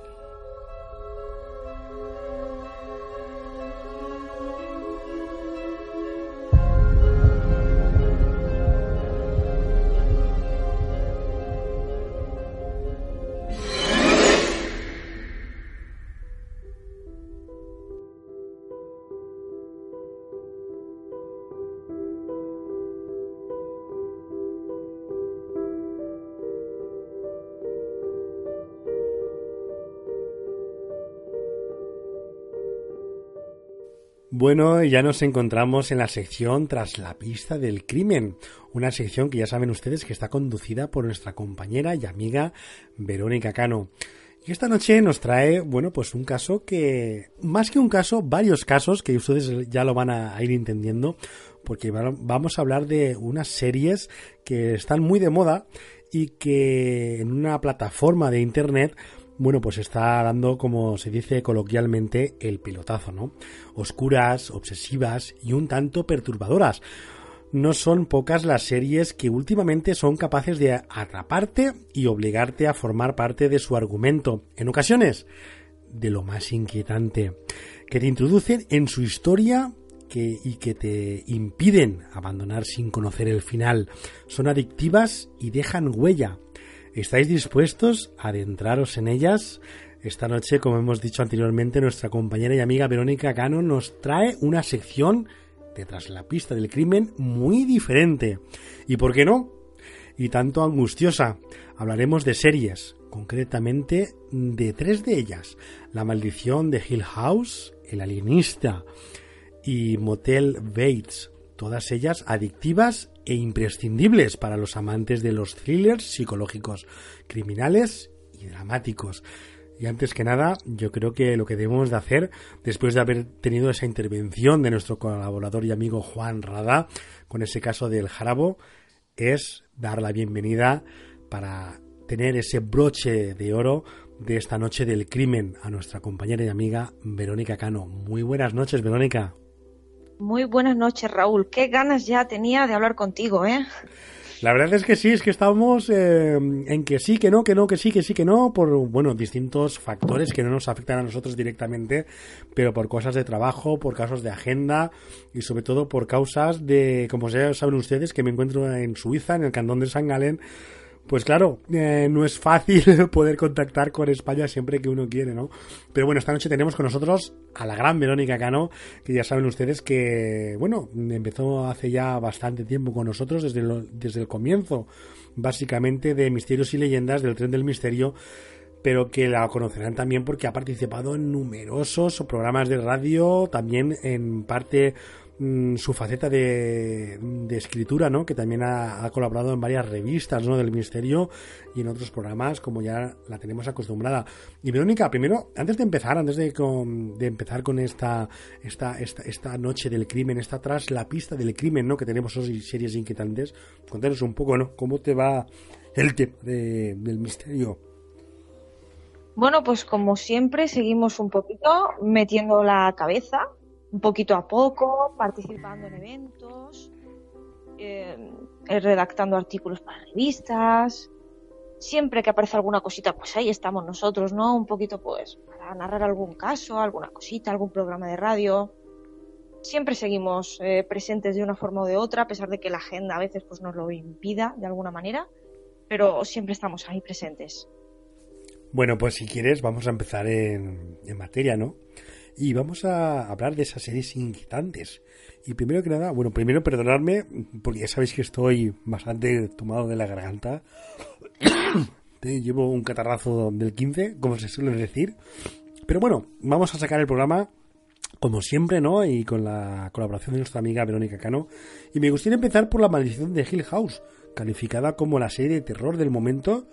Cuéntanos algo sobre ella. Bueno, tenemos que un poco empezar diciendo que es una serie que se sirve de lo que serían flashbacks, ¿no? La combinación entre presente y pasado, en las que una familia que en principio está totalmente rota, digamos que se enfrenta a los recuerdos tan perturbadores que surgieron en su viejo hogar. Sucedieron una serie de eventos que fueron un tanto terroríficos y que les obligaron a abandonar la casa, ¿no? Digamos que se compone de una única temporada, de momento, y que son 10 capítulos los que con un más o menos un claro principio y fin nos van guiando. Tenemos, como ya hemos dicho, una familia que en cierto modo se debate entre el pasado y el presente para hacer frente a esos recuerdos que en cierto modo les atormentan y que bueno también sucedieron allí una serie de, sucesos un tanto escalofriantes que también les motivaron a abandonarla. Se trata en general de una nueva adaptación de, un clásico de la literatura del terror, ¿no? En este caso, producida por Netflix, que es ahí donde podréis encontrarla, que si bien se distancia un poquito de lo que sería la, obra original, porque combina el género terror psicológico con un poquito de drama, digamos que mm, promete bastante.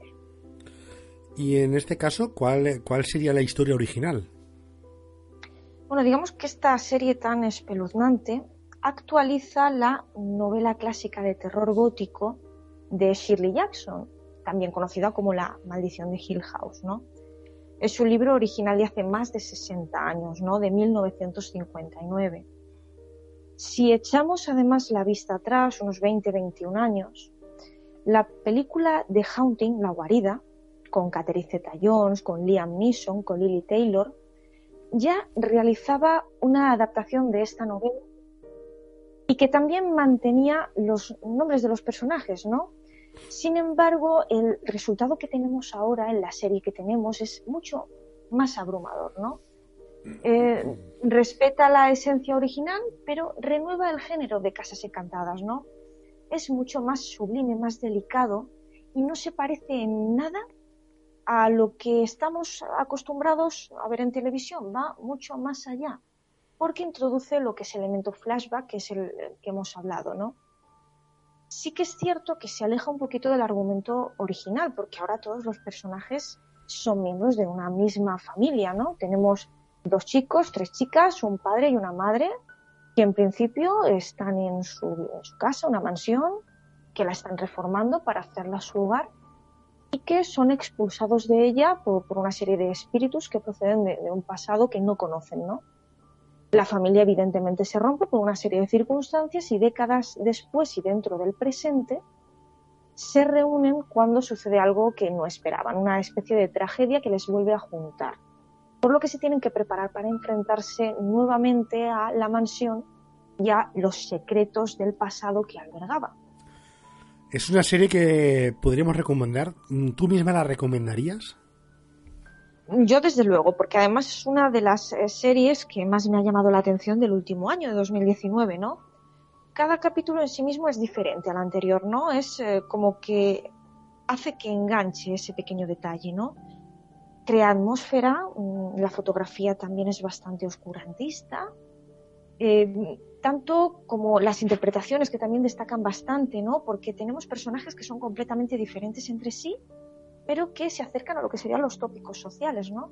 Tenemos a un padre torpe que no se da cuenta de nada, a una madre sobreprotectora, tenemos a cinco hijos, ¿no? Entre los cuales pues también destaca el escéptico que no cree nada, la perfeccionista que siempre busca estar a la altura, tenemos la que mantiene una vida sentimental desordenada, también tenemos el hijo con adicciones, la niña sensible o con ciertas, eh, ciertos poderes a la hora de sentir ciertas cosas.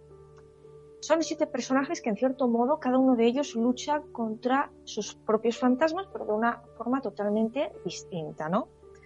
digamos que mm, se enfrentan a lo que nos enfrentaríamos cada uno de nosotros si nos viéramos en esa situación, que es al miedo, lo único que de una forma totalmente diferente. Mm, es por ello que el espectador, digamos que puede encontrar dentro de estas series tanto misterio como psicología y drama, ¿no? Y todo un poco a partes iguales. Eh, además, incluso esto es cierto y lo podéis buscar perfectamente por internet, existen montones de planos ocultos dentro de, de la fotografía y de la escenografía en las que se observan fantasmas y apariciones aterradoras que en principio para nuestro ojo humano han pasado totalmente inadvertidas. Sin embargo, es nuestro subconsciente los, el que parece captarlo y en cierto modo quizás eso lo convierte en más aterrador y a lo mejor ahí tenemos parte del éxito de esta serie. La verdad es que es un éxito de, de la plataforma Netflix y yo creo que bueno pues la gente puede puede verla tranquilamente si, si están asociados ¿no? a la plataforma y van a descubrir todo lo que nos ha contado nuestra amiga y compañera Verónica Cano. Y ahora vamos a seguir, si te parece, con otra serie, otro, otro thriller ambientada en Nueva York de finales del siglo XIX, que a mí, mm, bueno, pues mm, me gustó muchísimo. Yo la pude ver, igual que las demás que estamos hablando esta, esta madrugada, y es El Alienista. ¿Qué te parece si hablamos de, sobre esta historia, ¿no? sobre ella, sobre esta serie? Sí, además es una muy buena lección, ¿no? Porque el Alienista en un principio prometió ser una de las series más apasionantes del 2019 y digamos que en cierto modo lo consiguió, ¿no? Al menos por parte del argumento.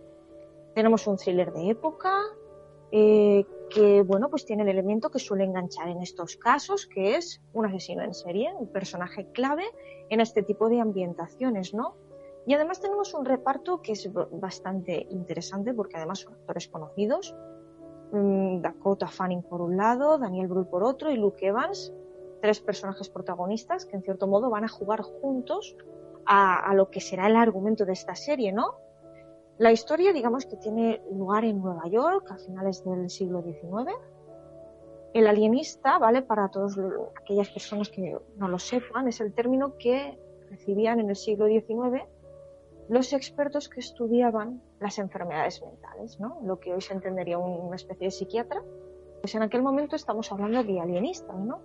Porque se pensaba que los pacientes en aquel momento, mm, debido a su comportamiento, sus actitudes vitales, etcétera, pues debían estar alienados, ¿no? Mm, con un pensamiento transformado, alejados de la realidad, de la normalidad, personas que han perdido el juicio, digamos que la historia parte de un hallazgo, ¿no? Un hallazgo atroz que es un niño que es eh, asesinado, pero además es salvajemente mutilado y vestido como una niña. Tenemos este suceso como punto de partida, que además tiene unos detalles tan peculiares que despiertan el interés del alienista, en este caso, de Laszlo Kreisler, ¿no? Que es una persona, un personaje bastante mm, fascinado por la mente criminal, ¿no?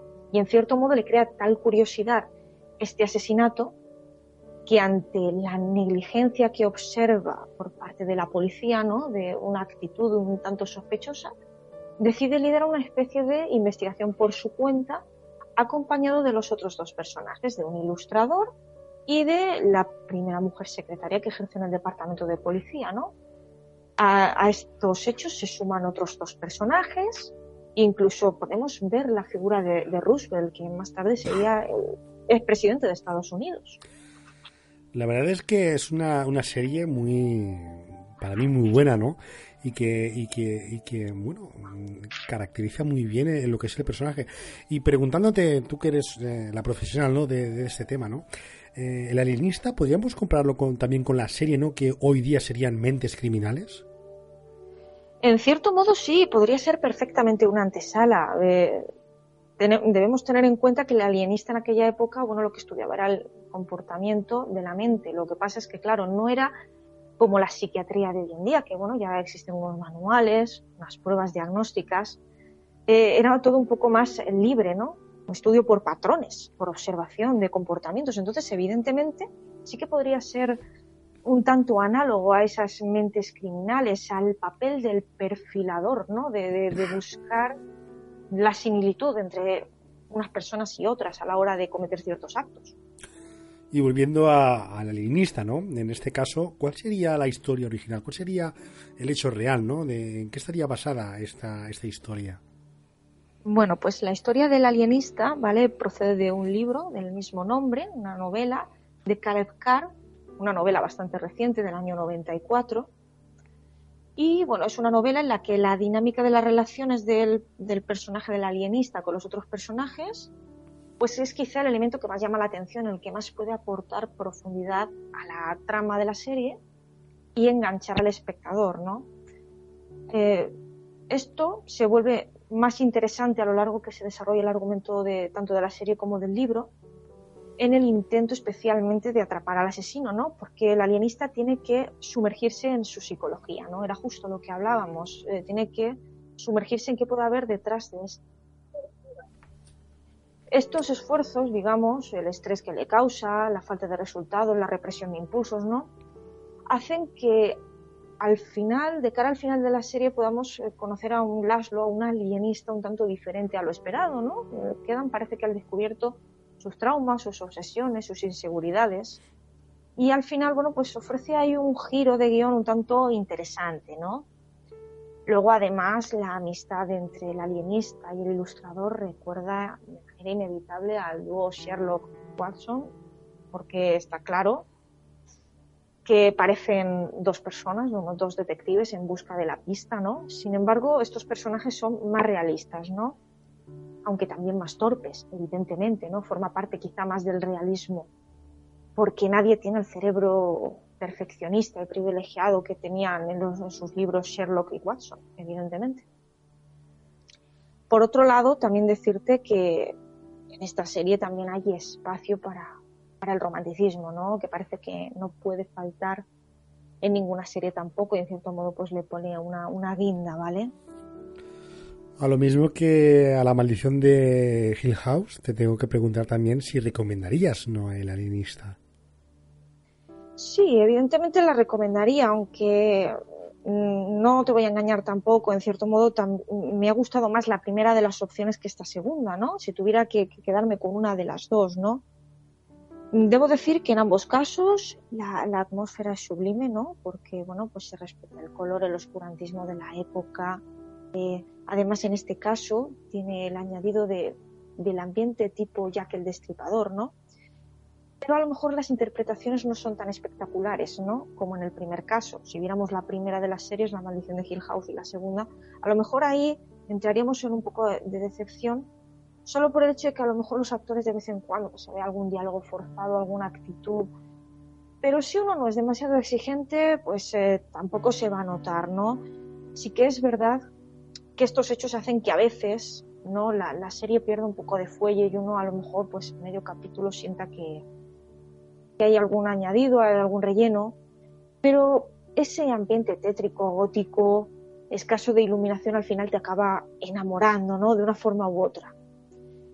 Mm, sí que es cierto que la serie es muy entretenida, ¿no? Porque tiene una trama retorcida, llena de giros que en todo momento pues mm, son bastante inesperados. Además, quizá lo más interesante de todo, de absolutamente todo, sea que se retrata lo que era el inicio de la investigación científica en caso criminal, ¿no? Los, primeros casos, cómo se hacía esa investigación, ¿no? Cómo se podían crear perfiles psicológicos para atrapar asesinos y explican algunas técnicas rudimentarias que hoy en día serían una locura, pero eran los primeros pasos y en cierto modo pues por ahí es muy curioso. La verdad es que apasionante, ¿no? Como una serie, ¿no? Eh, ambientada en ese Nueva York del siglo XIX, bueno, va creando esa escuela, ¿no? Como estaba comentándonos nuestra compañera eh, Verónica Cano. Y por último, amiga Vero, descendemos hasta Motel Bates, lo que ya nos obliga a rescatar aquella cinta de psicosis de Alfred Hitchcock de 1966. Cuéntanos algo más. Pues sí, efectivamente has acertado, porque la asociación es perfecta. Motel Bates y psicosis van totalmente de la mano, ¿no?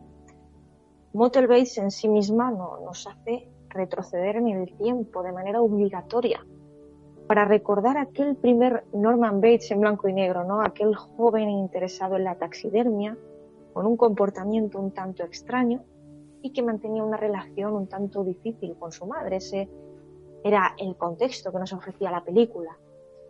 Sin embargo, Motel Bates no se, desarrolla en aquel momento, no es mucho más contemporáneo.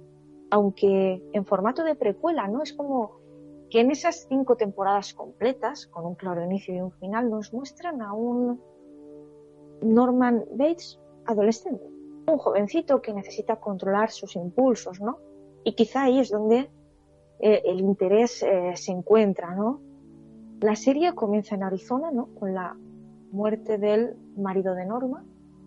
Después de este momento, pues Norma y su hijo Norman, atentos al pequeño niño, eh, compran un motel en una ciudad costera de Oregón para ella y para su hijo para empezar una nueva vida.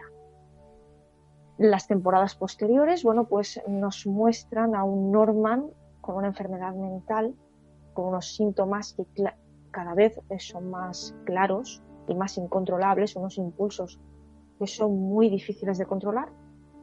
Por tanto, su, su conducta se vuelve cada vez más peligrosa, mientras su madre intenta protegerlo, protegerlo a él de sí mismo y proteger a todos los que le rodean, ¿no? En todo momento vemos a un Norman Bates adolescente, es lo que hemos comentado, nada que ver con aquella persona adulta en blanco y negro, ¿no? Eh, digamos que los, el argumento de, esta serie ignora por completo la, línea del tiempo de la película original y da versiones alternativas a muchos de los personajes, ¿no? Sin embargo, la esencia principal se mantiene y numerosos nombres de, la película original podemos volver a escucharlos en esta serie. Y eso quizás es lo que nos hace ahí como que recordar o, ver psicosis de otra manera. Entonces, eh, podemos decir que Motel Bates nos hace recordar a Psicosis de Alfred Hitchcock. Por supuesto, y además eh, recomiendo volver a retomar con conciencia esa película, porque si es cierto que está en blanco y negro y que incluye las, las deficiencias del cine de la época con sus escasos recursos, pero es muy ilustrativa en cuanto ya a los primeros indicios de una personalidad criminal, ¿no? a cómo la veía el cine en aquella época, y con numerosos nombres de personajes que además se repiten, tal y como hemos hablado.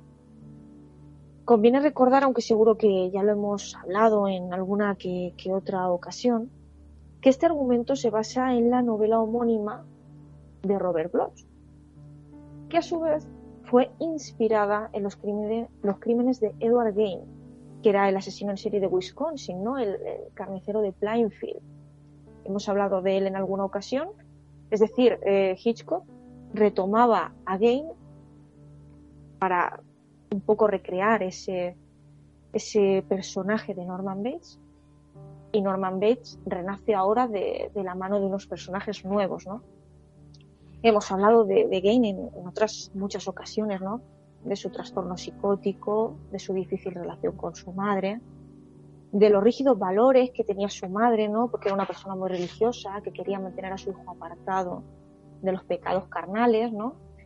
Y también habíamos llegado a mencionar eh, su afición por expoliar tumbas y por convertir su casa en un museo de restos humanos, que esto es fundamentalmente por aquello que se le recuerda, ¿no? Psicosis lo que hacía era rescatar esa esencia y también lo hace Motel Bates, aunque con una trama pues más amplia y con mayor número de personajes. Bueno, como a las anteriores eh, series que hemos mencionado esta madrugada, ¿También recomendarías eh, Motel Bates? Aquí, por supuestísimo, y además no tengo ninguna duda, ¿no? Porque Motel Bates se ha convertido, bajo mi punto de vista, en una, una serie cinco estrellas, una por cada temporada, desde luego, porque las interpretaciones de, de Freddie Highmore, que le conocemos gracias a la serie de Good Doctor, ¿vale? Y Vera Farmiga, otra grande, gracias a su papel, como la esposa Warren, las películas, ¿no? Son ambos protagonistas y nos conducen hasta una relación enfermiza que prácticamente se puede palpar, ¿no? La relación que hay entre madre e hijo, no es una, una relación amor-odio, como si fuera incluso más allá de, la relación filial y alcanzara una, una relación tanto incestuosa. Digamos que nos explica con tal lujo de detalles qué es capaz de hacer una madre por un hijo. Gracias a unas interpretaciones excelentes, es que es perfecto, hasta la expresión facial. Para, además, puede ser perfecto un argumento para estudiar desde la criminología y desde el comportamiento humano, porque se recrea una atmósfera bastante adictiva, es decir, no puedes dejar de mirar la televisión, porque te engancha, ¿no? Conforme ves un capítulo quieres ver el siguiente, ¿no? Y al final la acabas devorando en una semana, porque es, es increíble, ¿vale? De hecho, además incido, a pesar de no desvelar ningún detalle, la recomiendo expresamente por la última temporada, ¿no? Porque es perturbadora por todo lo que se ve, a pesar de que no lo voy a desvelar, ¿no? Porque este thriller psicológico, desde, luego, no os va a dejar indiferentes, porque yo creo que vais a ver la obra de Hitchcock con otros ojos, desde luego que sí. Bueno, pues eh, ya ven ustedes, ¿no? Que hemos hablado de, tres series, tres series que están en plena actualidad desde este pasado 2019, que se han convertido eh, en buque insignia, ¿no? De las series de, terror, de las series psicológicas y de las series de, bueno, de asesinos en serie, ¿no? Como es en el caso de, del alienista. Y yo creo que esta noche hemos hecho un repaso ¿no? por, por ese mundo ¿no? que todos nos apasiona y que alguien ha decidido, bueno, pues eh, en, esta, en esta ocasión incluirlo en la pequeña pantalla, ¿no? en una, serie de televisión, en esta, en esta ocasión en la plataforma de Netflix, que bueno, yo les recomiendo y supongo que nuestra amiga y compañera Verónica Cano también les recomendará que si no las han visto, que se unan a verlas. ¿Es así, Verónica? Así es, además que las vean con detenimiento, que las saboreen, que las disfruten, porque merecen la pena. Y a mí me gustaría, antes de despedir a nuestra amiga y Verónica Cano, nuestra compañera, aquí en su sección ¿no? de Tras la pista del crimen, esa sección que conduce ella fantásticamente, que si quieren contactar con ella o quieren ver su trabajo, bueno, pues coméntanos ¿no? tus formas de contacto, Verónica. Bueno, pues podéis encontrarme en el correo electrónico vcanoalarcón.gmail.com para cualquier consulta. Y luego en Facebook podéis buscarme por mi nombre, Verónica Cano, que me encontraréis muy sencillamente y estaré encantada de atenderos. Bueno, pues Verónica, vamos a ir trabajando ya, ahora ya en la sombra, ¿no? de nuestros amigos oyentes, en esas calderas, ¿no? Que impulsan este vagón de la sección del protagonista tan importante como eres tú, ¿no? Que conduces a la perfección la sección de Tras la pista del crimen para volver con otro caso o con otros casos tan importantes y tan selectivos como nos tienes acostumbrados, como ha sido el de esta noche, ¿no? Estas series tan míticas de este pasado 2019 que Netflix ha llevado al espectador de una manera sublime y que no ha podido apartar los ojos de la pantalla. Así es, compañero. Bueno, pues Verónica, muchísimas gracias por haberte participado y haber conducido esta sección de Tras la pista del crimen una vez más en nuestro tren del misterio. Muchísimas gracias a ti y encantada de formar parte de este tren una vez más. Pues muchísimas gracias Verónica y muy buenas noches. Muy buenas noches.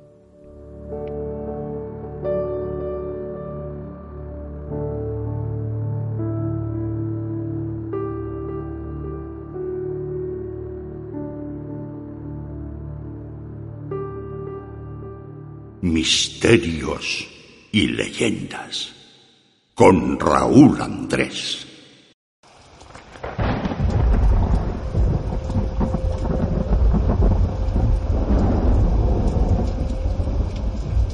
Turno de nuestra querida y mimada sección de relatos. Hoy es nuestro querido amigo desaparecido Pepe Mediavilla, una de las voces del programa, que precisamente pone su voz para la narración titulada Sombra, de la pluma de Edgar Allan Poe.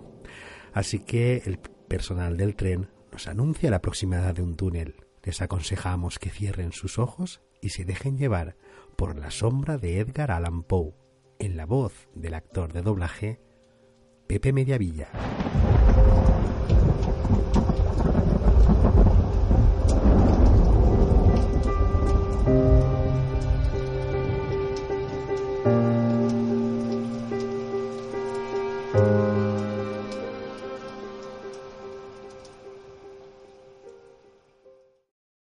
Sombra. Una parábola. Vosotros Los que leéis aún estáis entre los vivos, pero yo, el que escribe, habré entrado hace mucho en la región de las sombras. Pues en verdad ocurrirán muchas cosas y se sabrán cosas secretas. Y pasarán muchos siglos y antes de que los hombres vean este escrito. Y cuando lo hayan visto, habrá quienes no crean en él y otros dudarán, mas unos pocos habrá que encuentren razones para meditar frente a los caracteres aquí grabados con un estilo de hierro. El año había sido un año de terror, de terror y de sentimientos más intensos que el terror, para los cuales no hay nombres sobre la tierra, pues habían ocurrido muchos prodigios y señales, y a lo largo y en todas partes sobre el mar y la tierra se cerdían las negras alas de la peste. Para aquellos versados en la ciencia de las estrellas, los cielos revelaban una faz siniestra. Y para mí, el griego oínos, entre otros, era evidente que ya había llegado la alternación de aquel año 794, en el cual, a la entrada de Aries, el planeta Júpiter queda en conjunción con el anillo rojo del terrible Saturno. Si mucho no me equivoco, el especial espíritu del cielo no sólo se manifestaba en el globo físico de la Tierra, sino en las almas, en la imaginación, en las meditaciones de la humanidad. En una sombría ciudad llamada Ptolemaís, en un noble palacio, nos hallábamos una noche, siete de nosotros, frente a los frascos del rojo vino de Chios. Y no había otra entrada a nuestra cámara que una alta puerta de bronce. Y aquella puerta había sido fundida por el artesano Corinos. Y por ser de raro mérito, se la aseguraba desde dentro. En el sombrío aposento, negras colgaduras alejaban de nuestra vista la luz. Las cárdenas estrellas y las desiertas calles. Pero el presagio y el recuerdo del mal no podían ser excluidos. Estábamos rodeados por cosas que no logro explicar distintamente cosas materiales y espirituales, la pesadez de la atmósfera, un sobre todo ese terrible estado de la existencia que alcanzan los seres nerviosos cuando los sentidos están agudamente vivos y despiertos, mientras las facultades yacen amozorradas. Un peso muerto nos agobiaba. Caía sobre los cuerpos, los muebles, los vasos en que bebíamos. Todo lo que nos rodeaba cedía a la depresión y se hundía. Todo menos las llamas de las siete lámparas de hierro que iluminaban nuestra orgía. Alzándose en altas y esbeltas líneas de luz continuaban ardiendo, pálidas e inmóviles, y en el espejo de su brillo engendraban la redonda mesa de ébano a la cual nos sentábamos, cada uno veía la palidez de su propio rostro y el inquieto resplandor en las abatidas miradas de sus compañeros. Y sin embargo, reíamos y nos alegrábamos a nuestro modo, llenos de histeria. Y cantábamos las canciones de Anacreonte, llenas de locura, y bebíamos copiosamente, aunque el purpúreo vino nos recordaba la sangre. Porque en aquella cámara había otro de nosotros, en la persona del joven Zoilo, muerto y amortajado yacía tendido, cuál largo era. Genio y demonio de la escena. Oh, no participaba en nuestro regocijo, pero su rostro, convulsionado por la plaga, y sus ojos, donde la muerte sólo había apagado a medias el fuego de la pestilencia, parecían interesarse en nuestra alegría, como quizá los muertos se interesaban en la alegría de los que van a morir. Mas aunque yo, oínos, Sentía que los ojos del muerto estaban fijos en mí. Me obligaba a no percibir la amargura de su expresión y mientras contemplaba fijamente las profundidades del espejo de ébano, cantaba en voz alta y sonora las canciones del hijo de Teos. Poco a poco, sin embargo, mis canciones fueron callando y sus ecos perdiéndose entre las tenebrosas colgaduras de la cámara. Se debilitaron hasta volverse inaudibles y se apagaron del todo.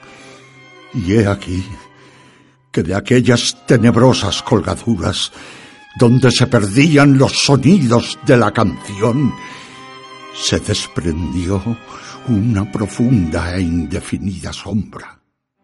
Una sombra como la de la luna cuando está baja.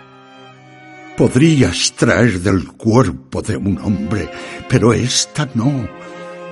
Era la sombra de un hombre o de un dios, ni de ninguna cosa familiar y después de temblar un instante, entre las colgaduras del aposento quedó por fin a plena vista sobre la superficie de la puerta de bronce. Mas la sombra era vaga, informe, indefinida, y no era la sombra de un hombre o de un dios, ni un dios de Grecia, ni un dios de Caldea, ni un dios egipcio. La sombra se detuvo en la entrada de bronce, bajo el arco del entablemento de la puerta, y sin moverse, sin decir una palabra, permaneció inmóvil. Y la puerta donde estaba la sombra. Sí, recuerdo bien. Se alzaba frente a los pies del joven Zoilo amortajado. Mas nosotros, los siete allí congregados, al ver cómo la sombra avanzaba desde las colgaduras, no nos atrevimos a contemplarla de lleno sino que bajamos los ojos y miramos fijamente las profundidades del espejo de ébano. Y al final yo oímos, hablando en voz muy baja, pregunté a la sombra, cuál era su morada y su nombre. La sombra contestó, yo soy sombra. Y mi morada está al lado de las catacumbas de Dolemais y cerca de las oscuras planicies de Criseo que bordean el impuro canal de Caronte. Y entonces los siete nos levantamos llenos de horror y permanecimos de pie temblando, estremecidos, pálidos, porque el tono de la voz de la sombra no era el tono de un solo ser, sino el de una multitud de seres, y variando en sus cadencias de una sílaba a otra, penetraba oscuramente en nuestros oídos con los acentos familiares y hartos recordados de mil y mil amigos muertos.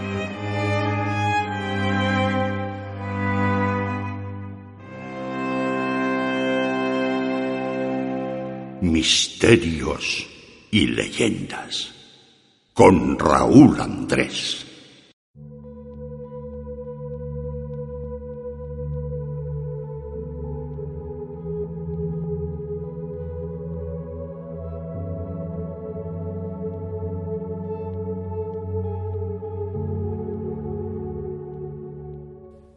Y hasta aquí el viaje a bordo de nuestro querido tren de misterios y leyendas. Una vez más escribimos las páginas de nuestro viaje en el mundo del misterio. Agradecer a Juan Rada y Verónica Cano que se han convertido en los protagonistas de este especial de la Noche del Crimen 4 en la historia de nuestro programa a Vicente Chirlaque, Esteria Alexandres, Enrique Pacheco, Eduardo Beneto y Pepe Mediavilla, todos ellos, como saben ustedes, las voces del programa. A Silvia Moldero desde redacción, a Fernando Echegoyen por acercarnos la última actualidad de lo ocurrido en el naufragio del pesquero garitano y haber intervenido de forma inesperada sin importarle la hora. Y como no, las gracias más grandes para todos y cada uno de ustedes, nuestros queridos y amigos oyentes, por acompañarnos una vez más en una nueva aventura al mundo del misterio. Y ya escucho como el tren de misterios y leyendas va disminuyendo su velocidad para dejarles en sus estaciones más cercanas. Observo al revisor de la compañía ferroviaria como va cerrando los vagones detrás de ustedes y como el jefe de estación marca el final del trayecto por hoy. Solo me queda decirles que sean buenos y que conserven sus billetes para el próximo programa. Nosotros les esperamos aquí, en una nueva aventura, un nuevo viaje al mundo del misterio. Como siempre, a la misma hora, la hora bruja. Hasta entonces, amigos.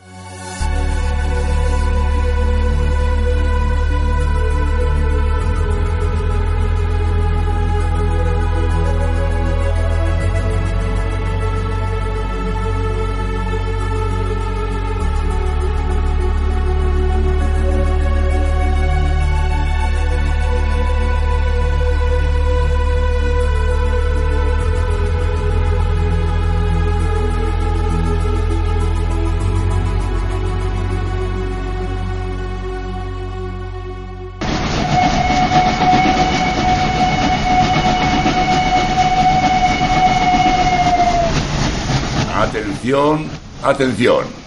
Tren procedente de misterios y leyendas efectuará su entrada en la vía 4, final de trayecto.